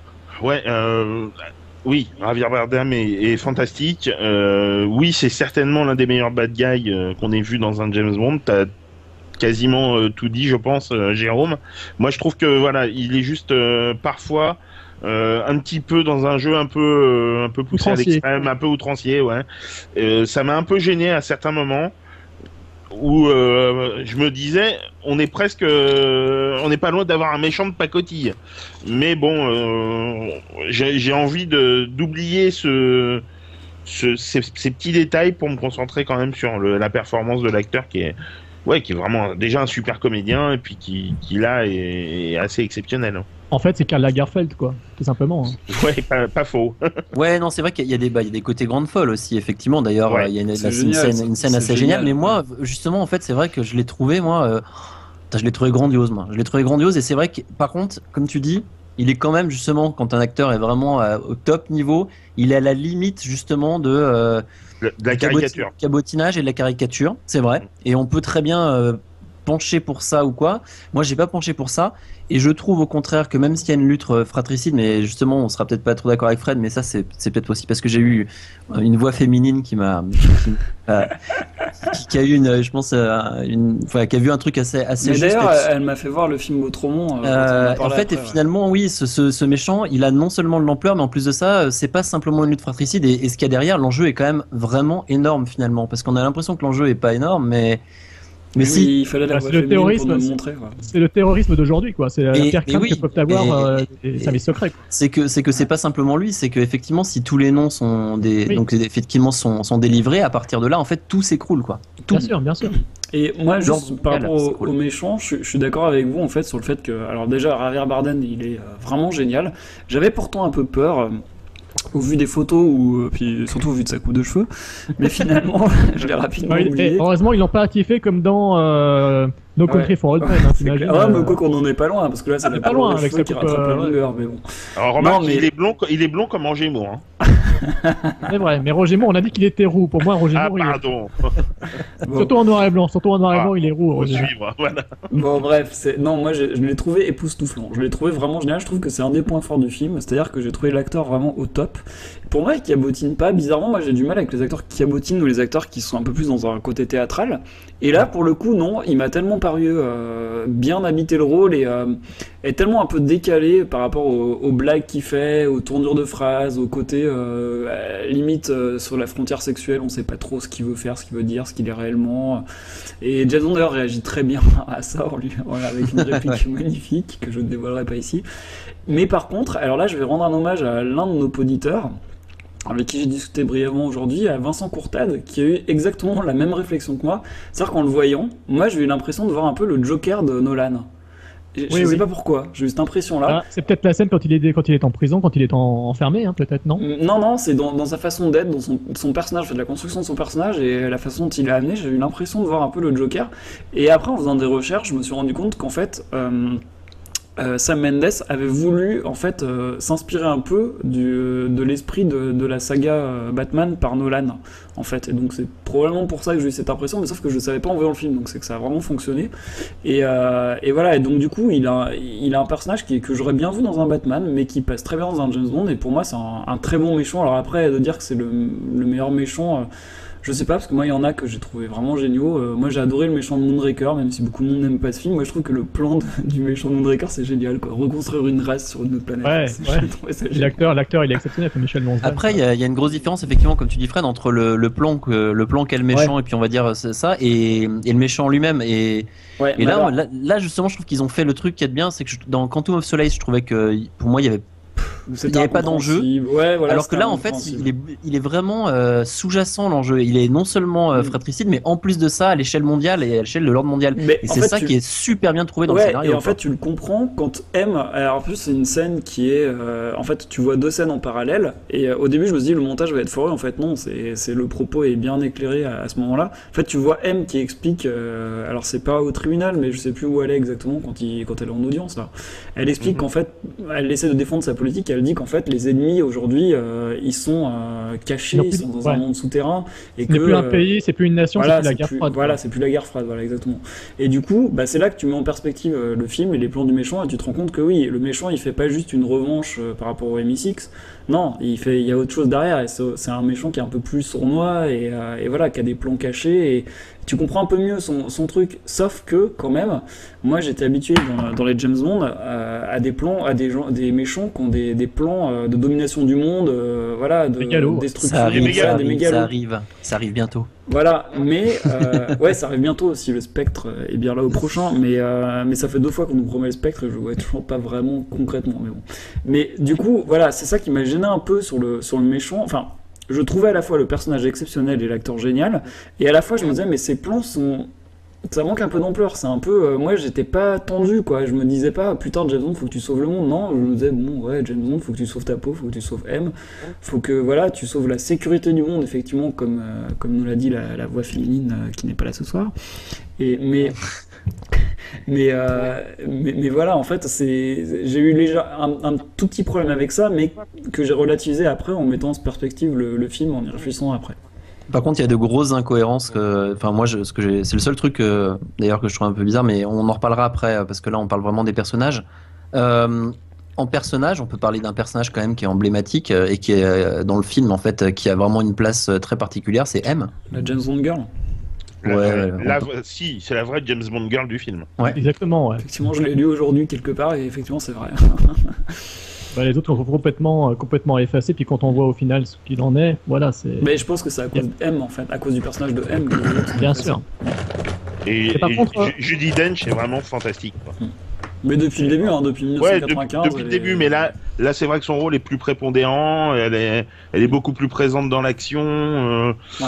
euh, elle est vraiment là à l'écran euh, beau- beaucoup, et elle est, c'est une actrice exceptionnelle, c'est une actrice Bah, comme vraiment, vraiment prodigieuse.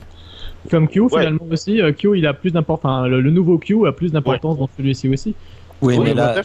Mais on ouais, voit pas beaucoup quand même. Ouais, mais il Ah. a d'habitude on Ah, voyait juste la fameuse si. scène. On voyait juste la fameuse scène euh, où il faisait ses gadgets dans les autres films. C'est vrai. Euh, sauf dans Octopussy où il intervenait un peu plus dans le film aussi. Et il y en a un autre avec Sean Connery où il a un espèce de. de. De truc pour voler là, comment ça s'appelle Opération Tonnerre. Dans Opération. Tonnerre, c'est dans l'intro. Un jetpack, c'est Non. dans quoi Ouais, bah c'est dans l'intro d'Opération. Tonnerre qui a été tourné près de là où j'habite d'ailleurs. Ah bah Parce voilà, que le château d'Annette où ça a été tourné, c'est à côté de chez moi. d'accord. Bah, Voilà, pour, la, pour la petite histoire. Bah, je peux vous y emmener si vous voulez, je peux vous emmener tu- visiter le château. Ah, toi, tu veux Donc, euh, les- si- s'il y a des filles sur Twitter euh, qui sont intéressées pour visiter Voilà. le château de machin truc, ils vous donneront l'adresse de Jérôme. voilà, euh, donc arrobase et Villa Chimétrie euh, sur Twitter. Mais par contre, effectivement, euh, les personnages féminins euh, ici servent plus de faire valoir pour mettre en avant notre euh, notre Judy Dench, notre M qui est qui est juste magistrale en tant que mère, en tant que mère hein. C'est un peu l'enjeu. C'est la mère, c'est la mère patrie et c'est la mère de James Bond et c'est la mère du grand méchant du film. Ouais, qui le dit d'ailleurs à plusieurs reprises. Hein. Et C'est la mère Mackerel, ouais, ouais, voilà, Et qui, Exactement. et qui fait Morue, c'est la morue comme il dit aussi non, en. Il parle de morue. C'est quoi d'ailleurs Parce que nous, euh, oui, il faut dire que nous, on l'a vu en IMAX avec Tony. Jérôme, tu l'as vu en VF. Cliff, tu l'as vu en VO. Comment il dit, euh, le, au moment où il dit M et euh, James Bond doit répondre, il dit quoi? Tu te souviens hein? Euh, Tu sais, c'est à l'interrogatoire au début, au début du film, quand, euh, Ouais. quand ils font le test avec le psy.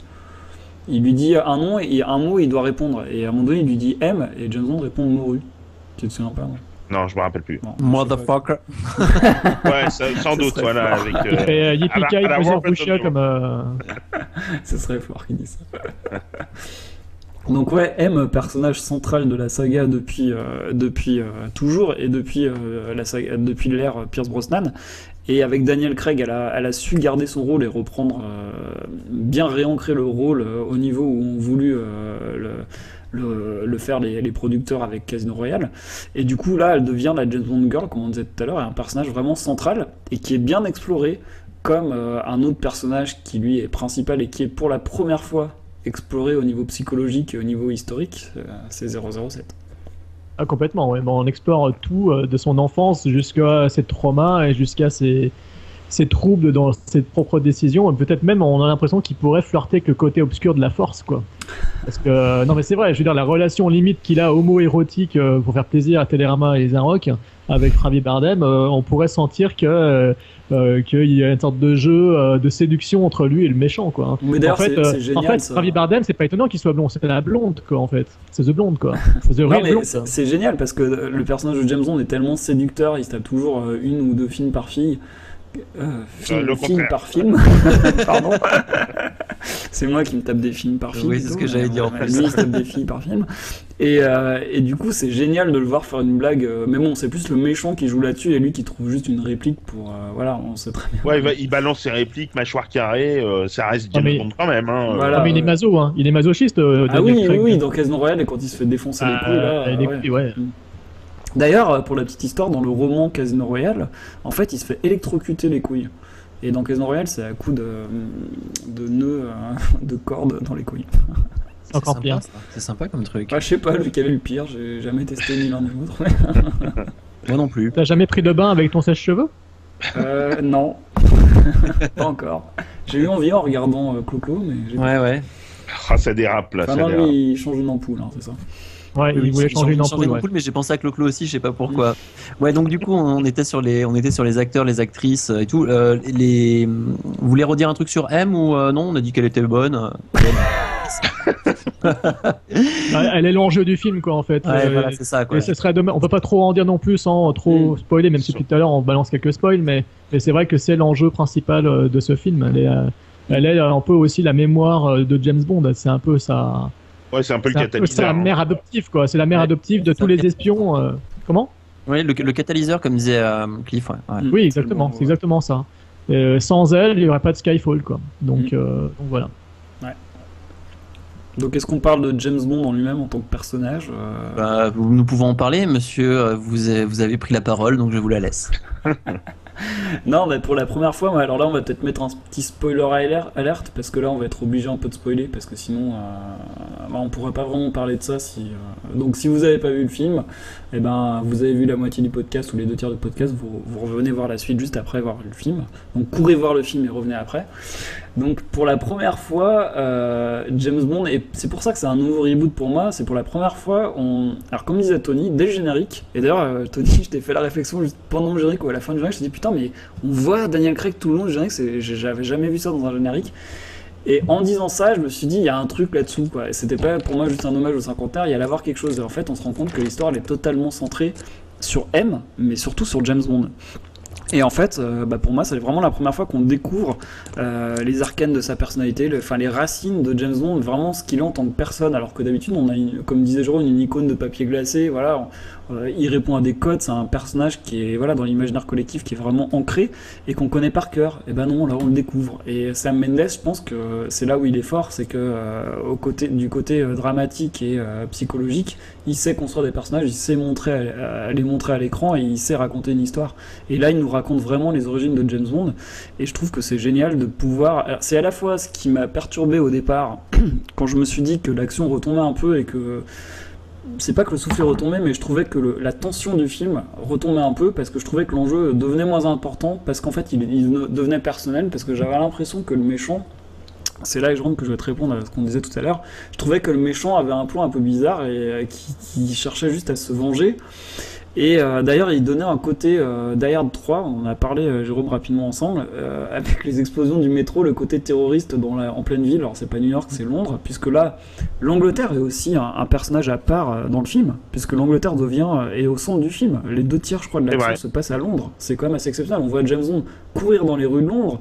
Ça n'arrive jamais, ça n'arrive voilà, jamais. aller dans Ouais. le métro de Londres avec plein de figurants partout, on s'y croirait. Enfin, c'est très très réaliste. Enfin, réaliste euh, quand, on le voit au milieu de la foule. Et, euh, donc là, bah, pour la première fois, on voit vraiment James Bond en Angleterre. James Bond a ses racines, donc là en Écosse. Et, euh, et vraiment, on comprend. On savait dans, dans Casino Royale, on avait euh, une idée qu'il était orphelin parce qu'il y avait un dialogue avec Eva Green, avec West Sporling, donc où, il disait en fait, il essayait de, lui montrer ce qu'étaient euh, les tels au poker et lui montrer qu'en fait, il, jouait le joueur et pas les cartes. Et donc, il nous montrait qu'il pouvait, en observant une personne, comprendre sa personnalité et même juste en entendant parler, arriver à comprendre ce qu'elle était. Comment elle s'était construite. Et il lui disait qu'en fait il pensait qu'elle était orpheline. Et elle lui répond que non euh, lui il doit être orphelin parce que euh, enfin il y a tout un dialogue là-dessus. Donc on a un- on se dit tiens il est orphelin il est élevé par quelqu'un d'autre etc et en fait bah oui il est devenu orphelin euh, on l'apprend à la fin du film. Donc c'est pour ça que j'ai mis le spoiler alert juste avant. Et bah ça c'est génial parce que on, comprend les origines de James Bond mais les origines de l'homme James Bond. Et ça Là, je peux j'aurais- t'interrompre, euh, jamais Fred. ouais je t'en prie. Par rapport à ce que tu es en train de dire, en fait, juste deux petites secondes. Euh, là, c'est un truc qui me gêne quand même un peu parce que on voit quoi On voit, enfin, la spoiler alerte, hein, on voit une pierre tombale avec, euh, on est dans le manoir familial et puis il y a une pierre tombale avec les noms des parents, quoi. Je vois, ça se limite juste à ça. Il n'y a pas non plus de grandes révélations sur comment ils sont morts, sur ce qui s'est passé. Enfin, il y a pas. non, mais en fait, on- non, mais pour moi, c'est le fait c'est qu'on pas- arrive dans, dans la maison de son enfance, déjà, euh, c'est déjà assez Oui. énorme. Et non, et c'est surtout le fait qu'on apprend que ses parents sont morts, qu'il s'est réfugié dans, une- dans un tunnel souterrain pendant deux jours. On voit le, le, le gars qui l'a. Qui parle avec M aussi, qui euh, ouais, Voilà. enfin je veux dire, il y a tout, ouais, il parle avec Ouais, M. c'est Le... quand même assez, enfin, je sais pas, assez. Et puis surtout, surtout, le méchant l'attaque à cet endroit-là, et on sent que c'est une attaque personnelle contre James Bond, euh, contre l'Angleterre, je suis contre le d'accord. MI6, contre M, contre James Bond. Pour ça, je suis d'accord, ça, mais de- pas pour le reste. combat personnel. Et du coup, bah, pour moi, euh, la psychologie du personnage, on, on découvre quand même des choses que j'aurais pas imaginé, quoi. Et c'est ce qui m'a, moi, je pense- c'est ce qui m'a gêné aussi. Ouais. Parce que, ouais, je, je pense qu'en fait, il y a beaucoup de choses qui sont euh, des, des détails, donc comme la pierre tombale des parents, le fait qu'il s'est caché pendant euh, deux jours dans un tunnel, etc., euh, qui, in- qui induisent des choses pour la- les prochains James Bond. Euh, je, je- certainement, et j'ose espérer que les exécutifs, euh, les producteurs, voilà, ont une idée euh, pour la suite et Ah, c'est que la famille Brocoli, hein, euh, donc c'est- ça peut être que vrai. hein. Ouais, voilà, et que et que tout ce qui est tout ce qui est disséminé un petit peu dans dans Skyfall euh, va servir euh, de terreau au prochain scénario et et peut-être qu'on aura comme ça des, des choses qui seront euh, qu'on nous donnera euh, petit à petit dans les autres euh, épisodes. J'imagine que ça peut être ça peut être ça en tout cas. Bah, le problème, c'est que je m'étais dit un peu ça pour Casino Royale. Et là, j'ai l'impression qu'avec Quantum of Solace, on a fait juste une suite. hum, Dans le sens où c'était la suite de l'histoire, mais que le personnage, on l'approfondissait pas plus que ça. Et que là, on revient à une exploration du personnage. Et moi, j'ai un peu peur justement qu'on fasse un nouveau reboot et que derrière, il n'y a pas vraiment de suite. Alors, j'espère qu'on aura, comme tu dis, mais j'ai un peu peur quand même. Bah, c'est vrai Bah, qu'à la fin, on a l'impression qu'ils vont faire euh, d'une James Bond comme on connaissait, quoi, avec Voilà. le M, avec euh, Monet. Enfin, Voilà. voilà. Et c'est ce Hein que je croyais à la fin de Casino Royale. C'est ça qui est bizarre. Ouais, je sais, je sais pas parce que euh, je me demande si euh, on, on sait que Daniel Craig a re-signé pour deux films. Euh, pas plus que deux, même. Non, il a Euh, signé pour. Officiellement pour, pour, Officiellement pour, pour le deux. cinquième. Voilà. Ah ouais, d'accord. Donc, euh, je me dis que si effectivement euh, ils ont pensé à la trilogie de Dark Knight euh, de, Nolan, peut-être que voilà, peut-être qu'on part sur une trilogie où il va y avoir des choses euh, sur la personnalité de, de Bond qui vont arriver petit à petit. J'en sais rien. C'est une supposition euh, parce que je trouve qu'on en on commence à connaître des choses mais on, ils en disent peu. Donc, euh, et j'ose imaginer que ça, ça induira des choses pour l'avenir. Espérons. Moi, j'ai pas trop envie d'en savoir trop non plus sur James Bond. J'aime bien quand même cette part de mystère où on peut aussi s'approprier le personnage et, et se faire Et- soi-même sa propre petite, euh, son propre James Bond, quoi. Ouais, Euh, c'est bien, mais par contre, c'est bien d'avoir quand même un, un minimum en fait pour pouvoir en fait quand même se, Ouais, un se sentir minimum, proche mais pas, de lui quand pas même. trop, quoi. Pas trop Mais- nous Mais raconter là, le minimum, de il est donné, je pense. Le minimum est donné alors qu'il l'est, enfin, qu'il l'était pas jusque-là. Pour moi, ça suffirait. Pour moi, ça suffirait. Là. Ouais, et on en revient à ce que disait Cliff tout à l'heure, c'est qu'on devient, on, on part sur des James Bond autorisants, parce que là on fait appel à des vrais metteurs en scène de cinéma, et puis à des faiseurs, et ça c'est vrai, et c'est dans ce sens-là que je pense que les mecs, quand ils arrivent sur des projets comme ça, ils se disent bon bah ok, moi je fais un blockbuster, mais je vais amener ma patte, et, euh, et je pense qu'ils essaient facile, hein. d'explorer, bah c'est pas facile justement, et ils essaient d'explorer quelque chose, et ils apportent quelque chose, Mark Foster, même s'il a pas réussi à mettre en scène les scènes d'action, euh, il a quand même apporté une classe visuelle et un- une belle photo au film. Il y avait quand même quelque chose au film. hein. Il y avait quand même un, ouais, un- ouais, un cachet. Voilà. Ouais, ouais, tout à Là. Sam Mendes, il réussit euh, vraiment mieux. Ah, justement, toi, tu parles de Quantum of Solace, un truc que je voulais dire tout à l'heure quand vous étiez Ouais. en train d'en parler. Euh, Tony disait qu'il n'y avait pas d'enjeu dans Quantum of Solace aussi, euh, aussi euh, important que l'est euh, celui de, euh, de Skyfall. Hein, Skyfall, Oui. c'est Ouais. bon, on en a parlé. Euh, en fait, je voulais rebondir là-dessus sur ce que tu disais tout à l'heure, parce que dans Quantum of Solace, euh, il a beaucoup de défauts, on est d'accord. Hein. Mais moi, le plan du méchant, euh, Mathieu Amalric, déjà un acteur que je trouvais assez, pour l'avoir revu le film, je le trouve plutôt bon dans le rôle. Il a un côté froid qui est assez méprisant, il est assez puant dans le film, il est pas mal. Mais par contre, son plan est assez ancré dans la réalité, comme l'est le film aujourd'hui, comme est Skyfall également. Euh, Skyfall il parle vraiment du terrorisme tel que les services secrets pourraient le craindre. Euh, Quantum of Soleil, c'était une sorte d'attaque contre les ressources euh, euh, naturelles de la Terre, euh, qui est un peu un des enjeux dont on parle beaucoup, les ressources en eau, etc. Aussi, ouais, t'as un pas tort, t'as pas tort, Jérôme, effectivement, mais c'est, ouais, ça, ça m'a, moins. Ouais, peut-être, c'est un, c'est un, un autre style de, de, de gros plan euh, mégalo à sa façon, euh, mais euh, il est qui était ancré également dans, une, dans, la, dans notre monde d'aujourd'hui. Ouais, Euh, au avec niveau les défauts qu'il a oui. aussi, hein, je dis pas. hein. Ouais, mais au niveau de l'idée, oui. Le problème, c'est que le titre est incompréhensible. Et quand tu regardes le film pour la première fois, le plan du méchant, tu comprends à moitié. Moi, j'avais vraiment pas Ah vraiment non, j'avais compris. Moi, j'avais compris globalement les ressources, l'eau, tout ça, d'accord, mais j'ai pas compris totalement. Ah si, on le comprend. Dans- quand ils signent le contrat, à la fin, ils disent clairement qu'ils veulent Bah, euh, la s'approprier première fois, les ressources et les franchement, revendre. Je, je dis pas que j'avais pas compris le film, mais tout n'était pas clair. Et pour moi, ouais, c'était un peu brouillon, c'était un peu fouillé, j'en avais un peu rien à foutre en fait. C'est ça quoi, à la Et fin il c'est exploser ça. la base et voilà quoi. C'est un peu ça, Quantum of Solace. C'est un film que tu regardes. Il y a quelques scènes pas mal. Et puis, Ah oui, la scène de l'opéra notamment. hein. Voilà, et puis, mais au, au bout du compte, tu te dis, je, je m'emmerde, quoi. Je Ouais. m'emmerde pendant ce film. C'est ça. Et bon, s'emmerder pendant un James Bond, ça peut arriver, mais euh, Bah ouais. s'emmerder tout le long d'un James Bond, c'est pas normal. Heureusement qu'il y a Olga Kurilenko qui arrive et qui, qui nous fait profiter de sa belle plastique. Voilà, on te reconnaît bien là. D'ailleurs, je fais un clin d'œil à Camille, euh, elle seule comprendra pourquoi. Ouais, bah, je pense que non, on a tous compris. hein. Ouais, elle lui ressemble, c'est ça Et Elle donc, seule euh, comprendra pourquoi. euh, tu disais, Bon, on bah, on parlait de, quand même. Oui. Là, on parlait de James Bond, c'est ça, hein, du personnage de James Bond dans, dans Skyfall. Mm. C'est bien ça. non, c'est non, ça c'était euh, il y a une demi-heure. Non, je déconne. Vas-y. Non, vas-y. mais là, à la base, quand Fred avait pris la parole, On parlait de Goldfinger, Non, là, mais c'est Jérôme, ça, putain. je me trompe pas. On en est euh, là en train de parler Oui. des personnages, on Oui. était sur James Bond. Oui, c'est Ah, ça. on parle de Skyfall là? Ah, pardon. Donc Roger Moore, je trouve que pour le coup, euh, quand il fait le clown dans Octopussy, c'est assez sympa. Et quand il enfile le costume de, de gorille, ça c'est encore plus top parce qu'il enfile un costume de, gro- de gorille très rapidement et il le- il l'enlève aussi rapidement qu'il éclaire. Mais voilà, donc c'était la parenthèse Octopussy. Vas-y, Flash. Et donc euh, Dan- euh, Daniel Craig, euh, James Bond dans celui-ci, Fred il a bien dit des choses comme il correctement, effectivement on explore euh, son passé, etc. Euh, même si moi je trouve que bon, euh, c'est des petites notes comme ça, des petits trucs, des petits détails qui sont disséminés ici et là, et que pour moi ça me suffit, mais ce n'est pas ce qui va me faire dire que ouais on en sait, on énormément sur le passé de James Bond. C'est pas ce qui m'a le plus marqué. Par contre j'ai beaucoup aimé l'approche humaine du personnage, ça je l'ai dit aussi. Et ça, c'est vraiment le truc que je retiendrai le plus de Skyfall. C'est ce côté humain euh, qui saigne, qui a un cœur qui bat, et qui est beau et pur, et qui court pour sauver sa maman. Et, mais, mais il court dans les bras de sa mère, quoi. Putain, mais c'est- iconique à mort, quoi. Il court dans les bras de sa mère, il se bat contre son frère, et, et, et voilà, c'est ça, c'est quand même. sœur.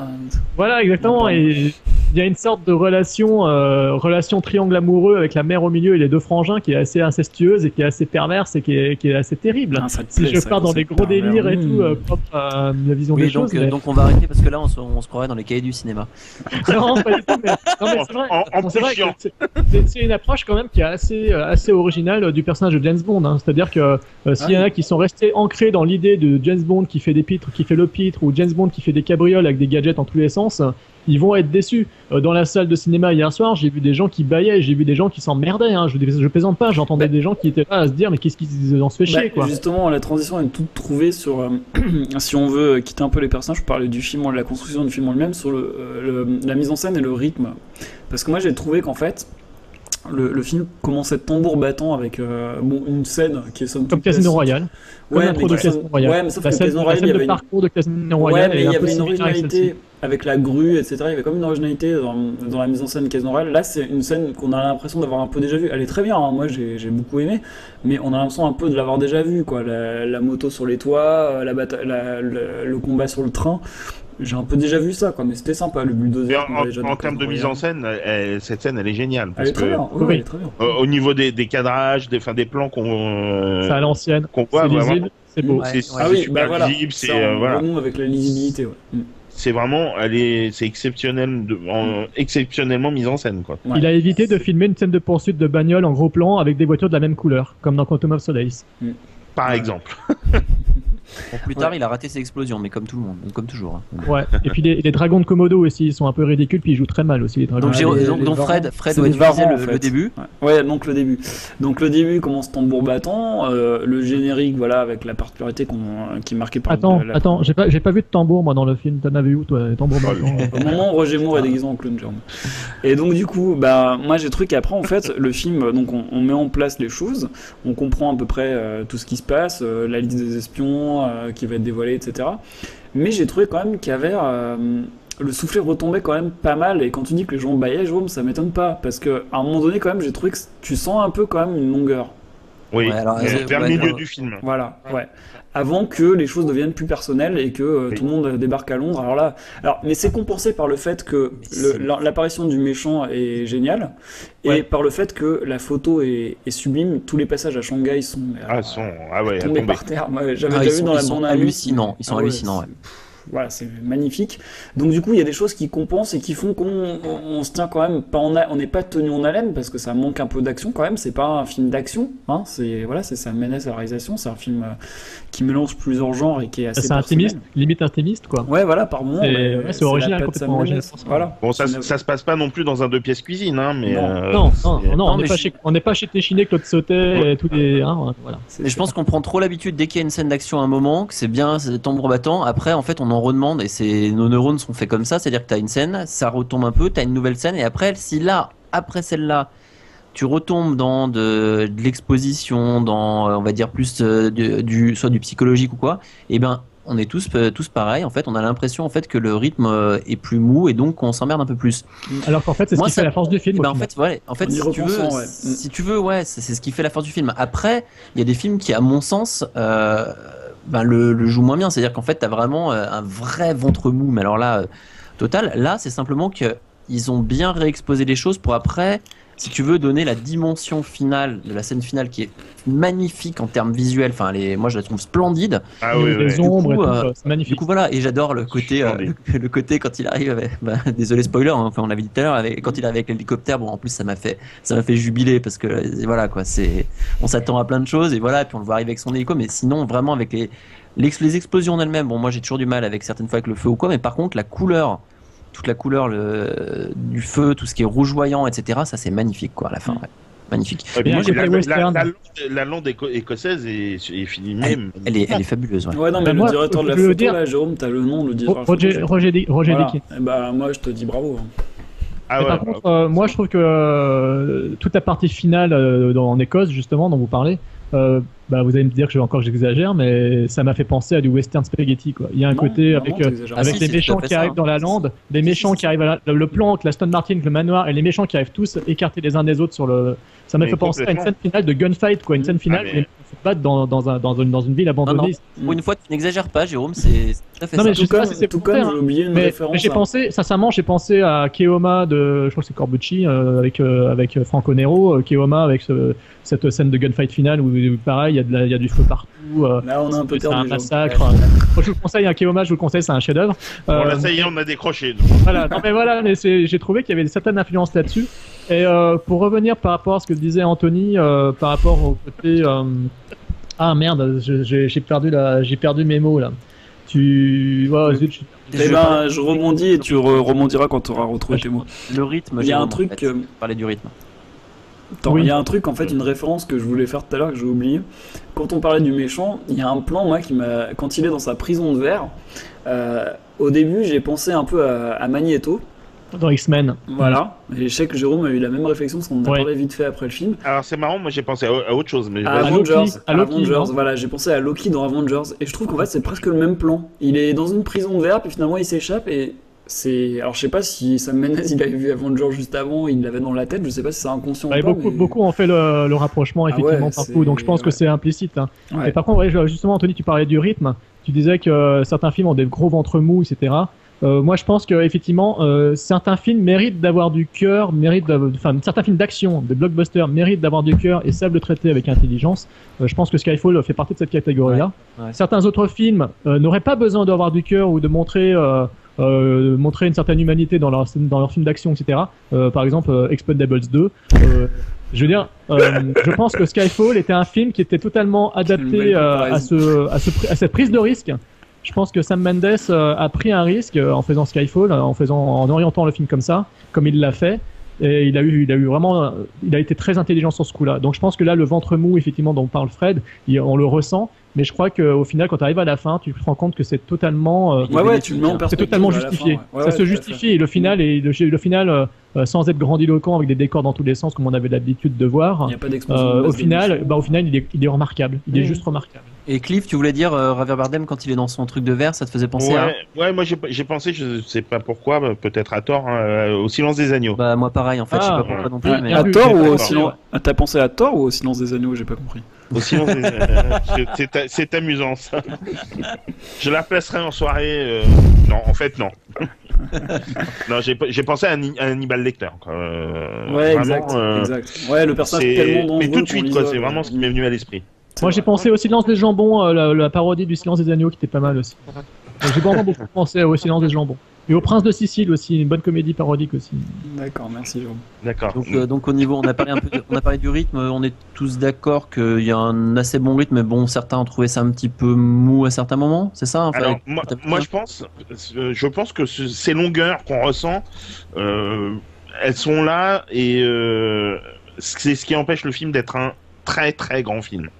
Euh, après, elles sont, euh, elles sont pas préjudiciables. On, on lâche pas forcément parce que voilà, il y a une photographie encore une fois qui est, qui est magnifique, qui a une mise en scène somptueuse. On lâche pas, mais ça empêche le film de voilà d'être un, d'être un, un chef-d'œuvre.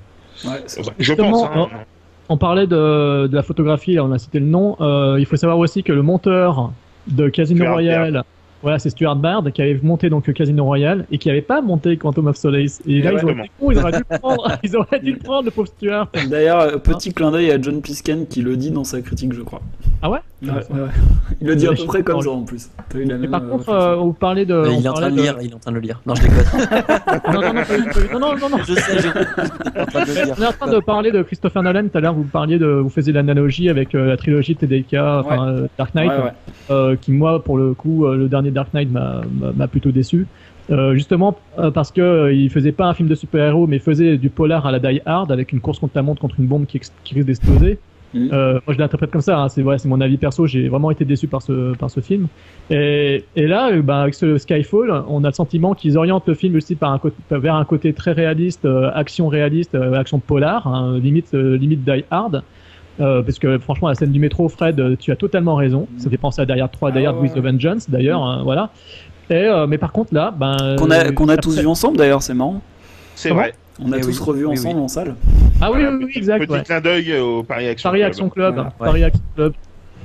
Et donc, euh, ben ouais, Ah, ouais, en, fait, euh, en fait, carrément, euh, avec Skyfall, ben la, la pilule pour moi est vachement mieux passée, quoi.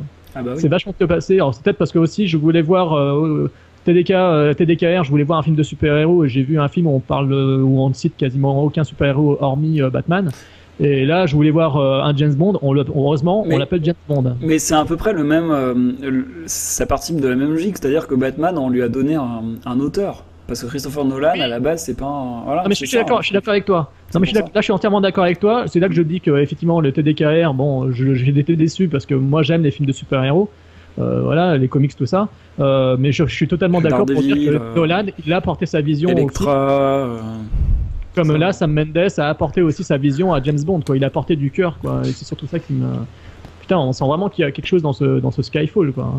Et dès le, Ah ouais. dès le générique, euh, dès le générique, qui, par contre, euh, ouais, Anthony, tu disais que le générique était terrible, je crois que c'est toi qui as dit ça. Ah, moi, j'ai adoré le générique, oui. Moi aussi. Ben, moi, j'ai adoré, mais il y a des moments où j'ai trouvé ça super kitsch, mais autant kitsch qu'à Et l'époque. justement, mais justement, enfin, c'est tout, le- c'est tout le charme du truc. Et, Ah, euh, ouais, et la, et chanson, la chanson interprétée par Adèle est super belle. Et elle est synthétique de toutes les autres chansons un peu. Ouais, euh, un Ouais, peu ouais. aussi, ouais. Bah, comme le générique, alors, dans ce cas-là, parce qu'il y a des Oui, moments, c'était. oui.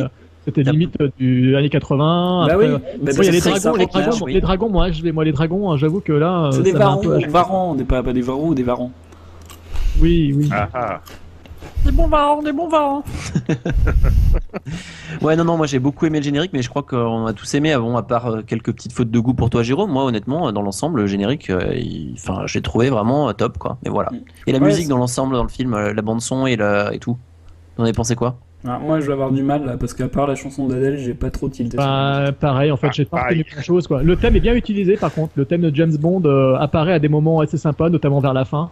Le thème, euh, le thème de, célèbre de James Bond de John Barry, euh, euh, quand on l'entend, euh, de mémoire, ça arrive à un moment assez, assez symbolique, quoi. Eh ben, Donc, elle est très bonne. et- Je, je vais vous dire pourquoi elle est très bonne, parce que justement, euh, des fois on peut se rendre, enfin, vraiment, on peut se dire oui, bah, on se souvient, la musique est géniale ou quoi, mais toute la bande son, elle, elle, elle suit parfaitement le film parce qu'il n'y a aucune fausse note pour moi, parce qu'il n'y a aucun On moment où on arrive, on est sorti du truc à cause d'une bande Oui. son foireuse comme ça arrive sur d'autres films. elle s'oublie un petit peu, finalement. Elle est, elle on va dire, elle est, réussit. très, elle est, euh, elle est carrée. Elle est ce qui est Elle, comme est, intégrée au film et elle. euh, Ouais. euh, elle n'intervient pas pour, euh, pour gêner justement la vision du film. Exactement. C'est pas, c'est pas comme Eric Serra dans GoldenEye, quoi.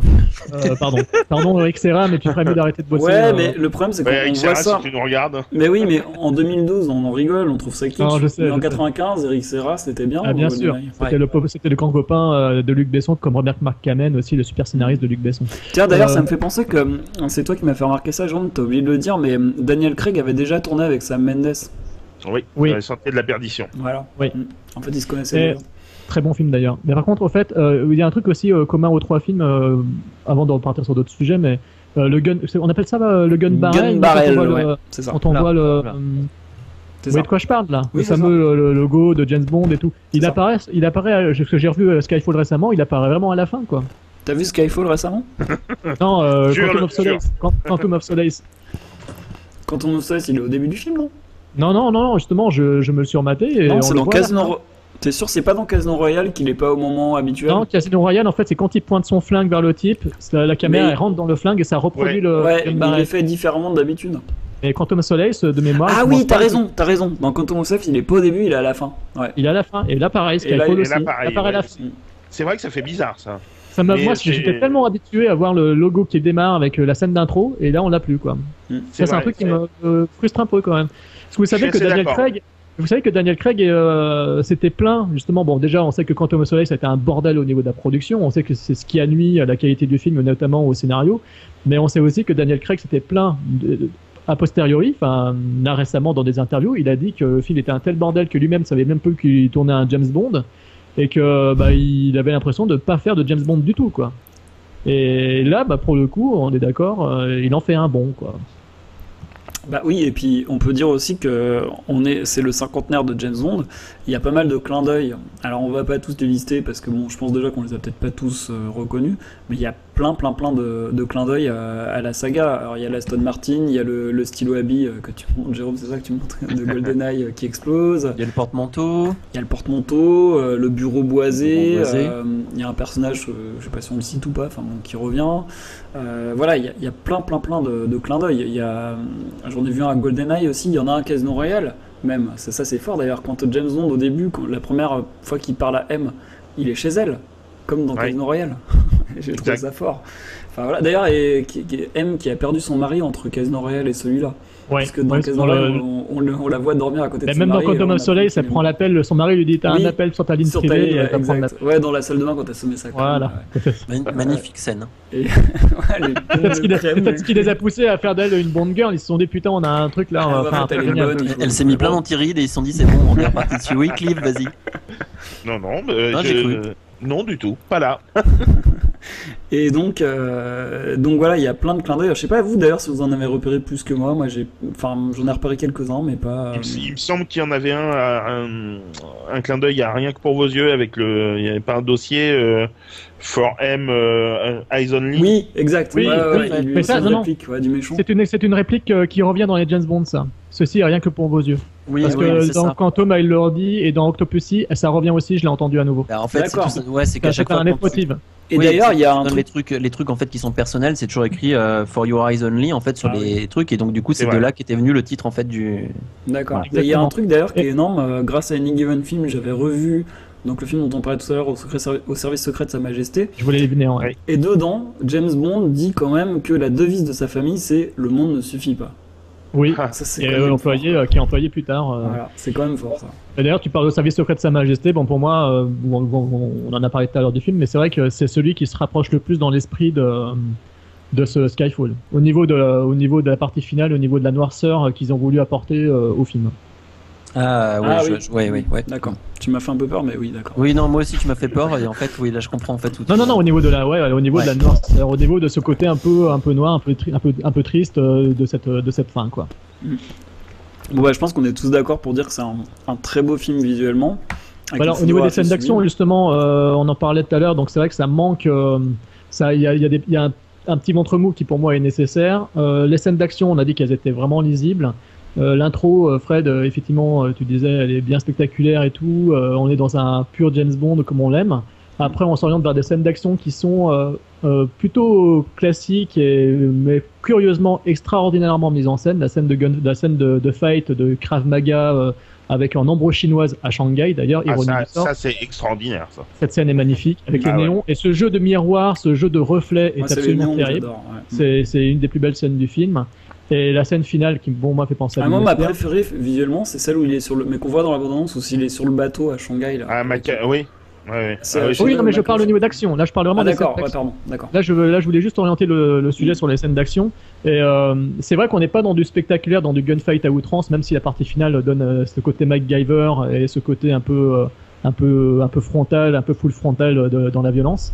Euh, on est, on est quand même loin des, des créneaux habituels euh, auxquels nous avaient habitués, pardon, les James Bond euh, précédents.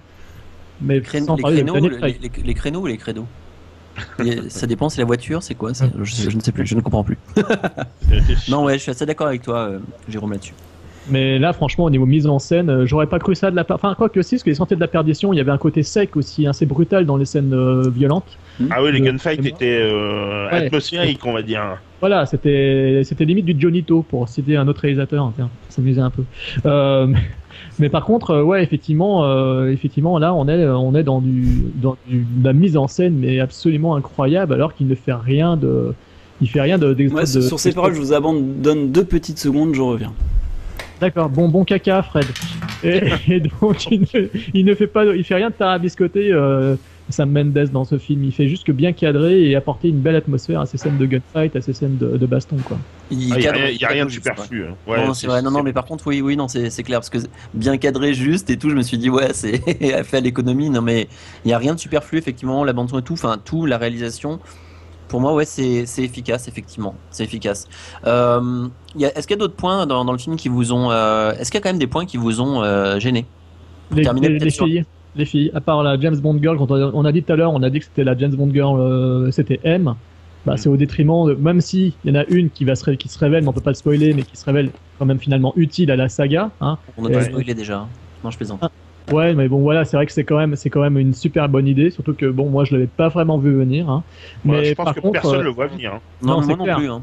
Voilà, c'est clair. Mais par contre, euh, les deux actrices euh, féminines euh, sont. Enfin, Naomi Harris, elle est vraiment très bien dans le rôle, euh, Ouais. même si elle n'a pas spécialement de présence et tout. Mais bon, dans- quand elle joue, elle est bien. L'autre, Euh, par contre, la française. Ah oui, la française- française, Bérénice. Bérénice Marlowe. Alors, mais elle, il faut qu'elle arrête de jouer les détectives Philippe Marlowe, hein, ou alors qu'elle retourne dans le, dans le, dans le cinéma des Non, années non 30, seulement- cinéma muet, cinéma muet, ça serait bien, quoi. Parce Elle que est, pas, elle- elle est pas très bonne, mais en plus de ça, dans la scène justement où ils sont tous les deux assis au bar et euh, quand tu la vois, Oui. tu te dis, je sais pas s'il a essayé de la diriger ou pas. Donc ça, je me pose la question parce que vraiment, mais son jeu est tellement outrancier. Et, euh, on dirait Louise Bourgoin. Elle ressemble à Louise Bourgoin et on dirait Louise Bourgoin. Il y a un gros problème. Après, sur, sur les autres scènes, on va dire, c'est c'est passable. Mais sur cette scène-là, à ce moment-là où ils sont assis, mais c'est horrible, quoi. C'est atroce. Mais on dirait, Non, elle on est- voit, on voilà, voit qu'elle a joué face à Vincent Perez. Mais elle a pas joué dans RIS avec Vincent Perez justement. Si, si, si, bien sûr. Si, on si, a elle- elle- Vincent Perez, si, on peut pas jouer. Euh, voilà, on peut pas jouer euh, correctement devant Daniel Craig. D'ailleurs, c'est j'ai halluciné de voir qu'elle était là-dedans. hein. Vu, Ah ouais. euh, enfin, vu ce qu'elle fait, quoi. Mais les Américains, enfin les, les- pardon, à Hollywood, ils vont croire qu'en France, on a que des actrices qui s'appellent, qui se prénomment Bérénice ou quoi Parce que D'ailleurs, Bérénice Marlowe, euh, Non, puis d'ailleurs, on remarquera quand même que les actrices américaines savent mieux mourir que les françaises. hein. Mais bon, ça comme ça. Ouais, c'est vrai qu'elles savent bien faire les bruits de paix avec leur bouche. Voyons. Bon, je trouve que les gens ont un peu exagéré quand même là-dessus, même si là, j'aurais pas dû en rajouter, mais bon. Et, et Tempête Digitale, Tempête Digitale, Swazik, notre amie euh, sur Twitter et qui nous suit, hein, notre belle dessinatrice, elle fait, elle imite, elle imite parfaitement bien euh, Marion Cotillard quand elle meurt. Je vois, vous dire, elle en a fait une Elle vient de démonstration. revenir, comprend pas en fait. On est Elle en a fait une démonstration pareille avec son Si, club, si. elle le fait très très bien. Si, si, mais je suis tout à fait d'accord. Je trouve que Famke Jensen est une actrice formidable. Je veux dire, Ah. quand, quand elle flingue et qu'elle jouit en même temps, je trouve ça génial. Ah oui, mais Famke Janssen, elle était, c'était, c'était une bonne. Le mec qui revient en plein milieu et qui a rien compris. Non mais, c'est- là, c'était- non mais c'est là, je suis par contre, je suis d'accord avec toi. C'était une très bonne euh, Bond girl euh, de Famke Janssen. Et à part, à part les James Bond girls qui posent problème, il n'y a pas autre chose qui vous a posé problème dans le film? Rien? De particulier C'est juste, on parlait juste un peu peut-être des, des points plus négatifs. À part le trou d'air en plein milieu du film, euh, qui encore une fois, voilà, et, peut, un peu euh, faire lâcher sur le moment, mais qui, qui s'avère bénéfique au film. Non, il y a, c'est un, c'est un super grand film. Mais C'est un- vous, avez osé vraiment un po- super- juste, vous avez osé pos- parler des James Bond Girls quand j'étais pas là, c'est ça? Bah écoute, euh, Ouais. oui, c'est parti. On, s'est- dit que t'allais en mettre partout sinon. Donc, euh, Ouais, ouais, on a, on a bien fait. Non, j'ai renversé ma bière au début, là, c'est bon. Non, mais les James Bond Girls, effectivement, je pense que vous avez dit monsieur, Ouais, c'est- mais bon, tant pis, j'ai envie de dire un truc. vous avez dû dire que la française, elle était euh, quasi inexistante, mais moi, je la trouve pas mauvaise. Dans le peu qu'on voit, on je la pas du trouve. tout dit ça justement. hein. Je la trouve magnétique et euh, très séduisante et assez charismatique, mais trop peu utilisée. Et surtout très mauvaise actrice. hein. Ils ont, ils ont bien fait de pas l'utiliser justement. Bah, moi, je l'ai pas trouvé mauvaise. Après, bah, euh, ouais, je- Elle sert à rien, elle sert à rien. Eh à part minauder, à part se ça. mettre, à part sourire et à part euh, faire des, des, des mimiques avec ses Ouais, lèvres. mais le problème, c'est que Monet Penny qui. Merde, putain. Ah Et ben voilà. Quoi, Monet Penny? Je voulais sais pas dire ça. Stop, Je je voulais vais dire- dire- Ce sera coupé, non, ce sera pas coupé. Je voulais dire Naomi Harris, qui est en fait pas vraiment une James Bond girl, puisqu'en fait c'est un vrai personnage de la saga. Du coup, je pense que tout ça et le fait que M prenne une part prépondérante à l'action, c'est ce qui fait qu'il y a un certain déséquilibre entre les personnages féminins, je pense. Et c'est ce qu'on disait euh, hier au téléphone avec Fred, c'est que en fait le personnage interprété par Berenice Marlowe, bon je suis un peu méchant, hein, je reconnais, hein, je, je le rajoute exprès, mais ça m'a tellement déçu de son, on la voit utilisée, on la voit mise en avant sur les affiches de films. Finalement, elle a un rôle qui est aussi important que celui de, on citait tout à l'heure Cassandra Harris dans Rien que pour Ouais, vos yeux, euh, euh, la fille qui fait une apparition pendant 20 minutes et qui euh, finalement euh, y passe, enfin là elle y passe pas, Mm. mais mais, Ouais, euh, ou que voilà, Rosamund on dirait qu'elle est mise en dans- avant alors que finalement elle a un rôle euh, qui est limite euh, fulgurant. Ouais, Anecdotique, mais c'est- c'est- anecdotique, quoi. Voilà, mais c'est comme, mais en même temps, c'est comme Gemma Arter- Arterton, qui est une super actrice, une super belle femme, qu'on voit très peu dans, euh, dans, le, dans Quantum of Solace, et comme euh, Oui, mais Gemma Pike Arterton, dans- Fred, elle avait pas encore, euh, elle avait déjà fait Prince of Persia, le film de Stephen Frears, tout ça. Franchement, je sais plus où en était de sa Je film. crois qu'elle a- mais, euh, C'était c'était avant, hein. c'était avant. C'était peut-être avant, mais des- bon, des grands- des grands c'était quand même la deuxième James Bond girl et on la voyait très peu. Et euh, c'est comme, euh, j'en citais une autre et j'ai oublié entre temps. Aidez-moi. Comme. Tanya Roberts dans Danger- Dangereusement Vôtre. Non, Rosamund Pike dans Ah, Day, ouais. qu'on voit très peu. Voilà, Ouais. c'est pareil. Elles sont pas toujours bien utilisées, les Bond girls, ils savent pas. Ouais, du mais parfois les- c'est bien de les voir peu justement, hein, parce que franchement. Oui, bon. Ouais, enfin, vas-y, vas-y, pardon, Cliff. Enfin, Non, mais les voilà, voir peu, ça dépend. Si rien. elle porte. Non, mais attends. Je suis je suis euh, assez d'accord. Je suis assez d'accord. Moi, je suis pas d'accord parce que Cliff, franchement, et si euh, Denise Richards, non, en short, pervers. tu la voyais pas souvent courir en short devant toi euh, dans le film, ce serait décevant. Moi, je suis bien content sûr des exceptions. Denise Richards. Cours, Denise, cours. Mais voilà, il y a des Ouh, j'ai exceptions. ouh, j'ai eu chaud aux fesses. Chaque chose en son temps. C'est génial cette réplique, franchement, je l'adore. Non. Euh, donc du coup, on était là-dessus, on était sur les peut-être les points faibles. Donc euh, du coup, on a dit les James Bond girls. Cliff a dit peut-être euh, en le relativisant un peu le ventre mou du film. Mm. Euh, et Le métro. le- La scène le- du métro, le métro qui s'écroule, j'ai trouvé ça bidon, moi. D'accord. Ah, je suis pas d'accord. J'ai trouvé ça super bien fait. Non, moi Ah, je, disais, je d'accord, euh, d'accord. euh, ouais. Passons. D'accord, moi, moi, ce serait le, le, le relatif, euh, la relative déception sur le, le- les plans du méchant, mais qui après, que j'ai compris après coup en fait, parce que j'ai compris que l'orientation était plus personnelle sur le personnage de M et de James Bond, et qu'il y a une certaine unité à tout ça, et que c'est c'est nécessaire à la reconstruction de la saga. Voilà, donc du coup, je le relativise ce point faible, moi, pour moi. Moi, Ouais, c'est juste ça, que moi, J'ai trouvé ça génial. Moi, j'ai trouvé ça génial. Par contre, je trouve qu'il y a, une- il y a quand même des, des incohérences totales. Enfin, il y a un truc qui est hallucinant. C'est, il arrive, il se dit que James Bond va se retrouver sur son île. Alors déjà, pour James Bond, pour qu'il se retrouve sur l'île, il faut qu'il arrive et qu'il tue tous les euh, tous les méchants euh, tous les méchants asiatiques. Qu'ensuite, il se retrouve sur le bateau avec euh, l'autre pute, excusez-moi du terme.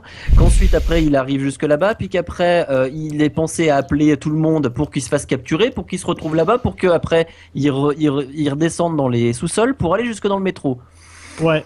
Toi. soi-disant, ça a tout été pensé. Alors, si tu veux, si vous voulez, en fait, moi, ce que j'ai fait, c'est que j'ai Jigsaw. ça, je C'est vais le Jigsaw. mettre, je vais le mettre en fait de côté.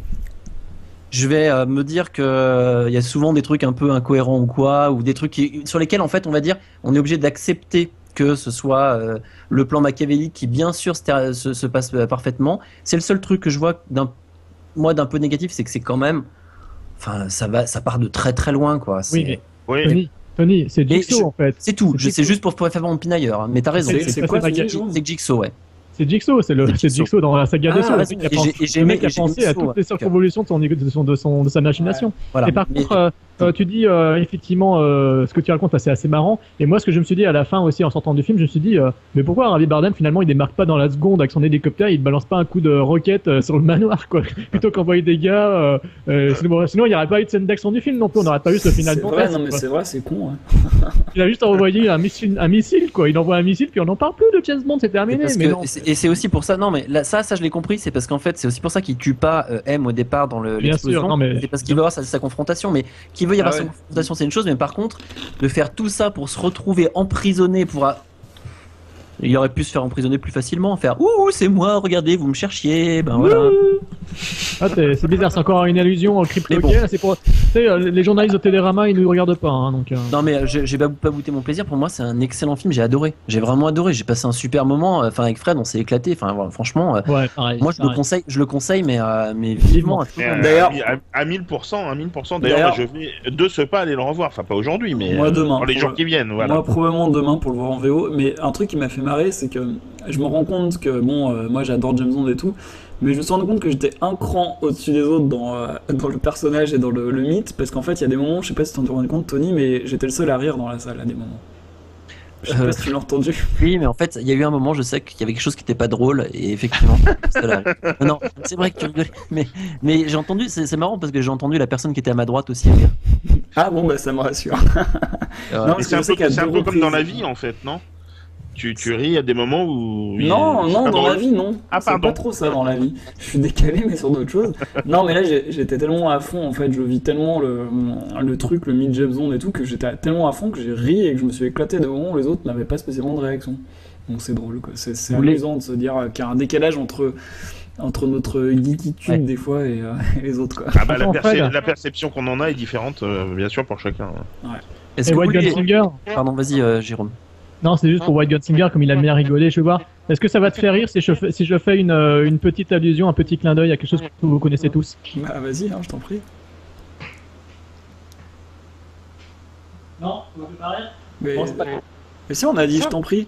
Ah, il fait Blofeld. oui. mais t'as pas ton chat Non, euh, bon, elle, est, elle est enfermée dehors. Et Damouk. On serait retourné avec le chat, ça aurait été fort. Oui, je- je- les gars, est-ce que vous avez euh, envie, euh, parce que je sais que vous aimez bien faire ça, vous, euh, de lui donner une note ou pas sur 10 Hmm, si vous voulez, ouais. Qui commence? Allez. Bah allez, moi. Bah moi je dirais 8 sur 10. Je l'ai déjà fait euh, sur mon blog, mais euh, je dirais 8 sur 10. Parce que le film est pas... Ah, pas comme disait Cliff, un peu, je rejoins Cliff, hein, pardon de te couper. C'est un très bon film, mais qui n'est pas un, un excellent film. C'est-à-dire que pour moi, le meilleur des trois, là, si on prend les trois films de Daniel Craig, ça restera Casino Royale, en fait. Pour des raisons euh, qui me sont peut-être personnelles, parce que je trouve que dans Casino Royale, il y a une baisse de l'action aussi et de la tension à un moment donné au cœur du film, sauf que elle est compensée par le fait qu'il y a une partie de poker et avec des scènes de combat entre, euh, qui entrecoupent la partie de poker et la tension reste dans la partie de poker et du coup je trouve que, que, que Casino est un peu plus haletant que Skyfall. Donc moi je préfère Casino Royale, mais j'aime beaucoup Skyfall et je le reverrai avec plaisir euh, probablement dès demain. Euh, moi, je trouve que tu dis que de la merde, mon cousin, tu vois, parce qu'en fait, moi, je trouve que, que Skyfall, tu vois, c'est un film que tu regardes avec, le, avec tes tripes, tu vois, tu vas, que tu vas pas que ta copine, tu vas pas amener ta gonzesse voir ce film, tu vois. T'as envie de le voir avec tes tripes, t'as envie, de- t'as envie que ça pète. Et au final, ben, c'est un film, tu vois, qui apporte un peu ce que tu, ce que, ce que tu demandes, tu vois, parce que, tu vois, quand tu vas dans la rue et tout, tu as envie de te battre, bah, en fait, Skyfall, c'est un peu pareil, tu vois. Le mec, il arrive, il fait du Krav Maga, tu vois, c'est un tueur, tu vois, c'est un killer, tu vois, il arrive, Bon, il, Vas-y, donne ta note, donne ta note. Ah, moi, je lui mettrais bien facile un, un bon petit 8 sur 10 parce qu'en fait, je suis un peu déçu, ça manque de cul, quoi. Tu vois, moi, je voulais voir de la poulette, je voulais voir, de la- je voulais voir du cul, du nichon et de la chatte, et puis il y a rien de tout ça, tu vois. Et en fait, euh, bah voilà, c'est juste un peu médiocre à tout. Enfin, putain, je, je parle comme un daron avec médiocre, là, mais tu vois, mais, mais moi, je suis un petit peu bloqué là-dessus, et moi, j'aurais voulu voir plus de gonzesses, tu vois, et ça manque un peu de femmes, quoi. Ça manque un peu de femelles. Il y a juste une vieille, quoi. Et la vieille, c'est sympa, mais. J'ai- un truc à dire sur les gonzesses. Euh, Naomi Harris, je trouve qu'elle a, elle a changé de physique un peu, elle a maigri un peu, parce que dans, dans Miami Vice, moi que j'ai vu un nombre incalculable de fois, il y a une scène où elle rentre dans la douche où on note une partie de son anatomie euh, plus précisément. On Et la voit, globalement, on on la, voilà, on la voit un peu plus dans le film, et je trouve qu'elle a un peu, elle est un peu plus finiforme dans ce film-là. Voilà, c'est Là, quand elle est en robe et Très, tout, en robe belle, de soirée, euh, c'était pertinent. quand elle est en robe de soirée, on devine bien sa jolie petite cambrure. Merci d'a- Oui. d'avoir pris la parole, ça valait le coup. Voilà. À toi, Cliff, vas-y. Euh, mais non, en fait, je suis vraiment du même ami, euh, avis que, que Fred et euh, Annie. Beau lapsus. Euh, voilà. Euh, non, non, même avis euh, complètement. Euh, pour moi, je préfère, je préfère Casino Royale, même si j'ai passé un moment euh, fantastique euh, en voyant Skyfall. Et ben moi, je lui ai mis 4 sur 5 sur mon blog, donc euh, J'ai entendu 4. Ah, donc Pour je lui mettrai trilogie, moi, je- sur 10. moi je le préfère, je le préfère quand même aux deux, aux deux précédents, moi. Personnellement. Euh, moi, deux- T'aimes toujours le dernier, Jérôme, toi, j'ai remarqué. Non mais Jérôme, de toute façon, c'est comme les enfants, tu sais, c'est le dernier truc que tu dis. en Ouais, fait, c'est toujours ça. je moi, Non, je- il, aime bien, il aime bien être à contre-courant, en fait. Non, non, non, je, je, je me suis moins, je me suis pas emmerdé comme dans Casino Royale et j'ai pas, je l'ai trouvé mieux quoi. Tu t'es Ah, moi, emmerdé dans Casino Royale Ah, mais je suis Bah, d'accord. Casino Royale, la partie, Non, la partie passage de poker. euh, Ouais, parce que.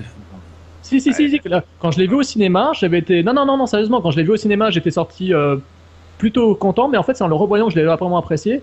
Mais tout le passage euh, dans le casino, j'avoue que bah, à l'époque, je jouais pas comme. Je jouais Ah pas ouais, trop. on, mais- t'avait pas appris le poker encore. Voilà, et en fait, bah, je m'étais, mais je m'étais, euh, bah, je m'étais fait chier, quoi, en fait. Je me disais, mais elles sont où les scènes d'action, à part dans l'escalier avec les blacks euh, Mais je m'étais un peu emmerdé, quoi. Mais la première fois que je l'ai vu, et depuis, je l'ai revu et je l'ai apprécié à sa juste valeur, mais voilà. Mais je trouve que Skyfall, pour moi, me parle beaucoup plus avec ses ventres mous que Casino Royale me parlait avec ses ventres mous. D'accord. Ouais, ben moi je suis un peu d'accord avec Jérôme, mais pas complètement. C'est-à-dire que pour le, moi j'ai adoré Casino Royale, hein, mais j'ai préféré un peu Skyfall quand même, quoi. Enfin, Ah ouais. très légèrement, mais vraiment. euh, Enfin, c'est du, euh, du 8, 8 et demi pour les deux. Enfin, c'est-à-dire, euh, grosso modo, c'est un demi-point ou un, ouais, un demi-point que ça se joue. Mais j'ai, j'ai une petite affection euh, quand même euh, supplémentaire pour Skyfall. Euh, moi, c'est du 8 et demi et 9 en fait, pour moi. C'est 8 et demi pour Casino Royale et 9 pour Skyfall, quoi. Non, mais 8,5, J'ai- c'est Fellini, c'est Fellini, ça n'a rien à voir. Qu'est-ce que tu racontes Et voilà. Et le, le point Et que 9 et j'enlève. demi, c'est autre chose aussi. Hein. Bah, le, le point que j'enlève, c'est juste en fait euh, par rapport au fait que moi j'adore quand, euh, quand un plan se déroule sans accroc. Agence risque Il est où ton cigare? Et vous voyez qui bientôt dans le rôle de James Bond alors? Idriss Elba? Pourquoi pas hein. Non, mais franchement, euh, je sais pas, je sais même pas pourquoi on parle de ça. Euh, Daniel Craig a signé pour deux films, donc euh, Non, déjà pas, mais- attendons de voir. Il faut euh, penser à l'avenir. Regarde, attends, Bah, mais Cliff, Cliff, quand il a sa barbe et tout, avant de se raser, on voit qu'il a des poils blancs et il va Mm. finir par. être- D'ailleurs, ah, putain, Euh, d'ailleurs cette scène, elle est, elle est pas bien, euh, elle est pas bien réalisée cette scène, je trouve. Parce que quand il se rase, alors c'est comme dans les pubs de, pour les raseurs, hein, on voit clairement qu'il est totalement rasé et on voit pas le plan où, enfin, c'est mal fait quoi. Enfin bref.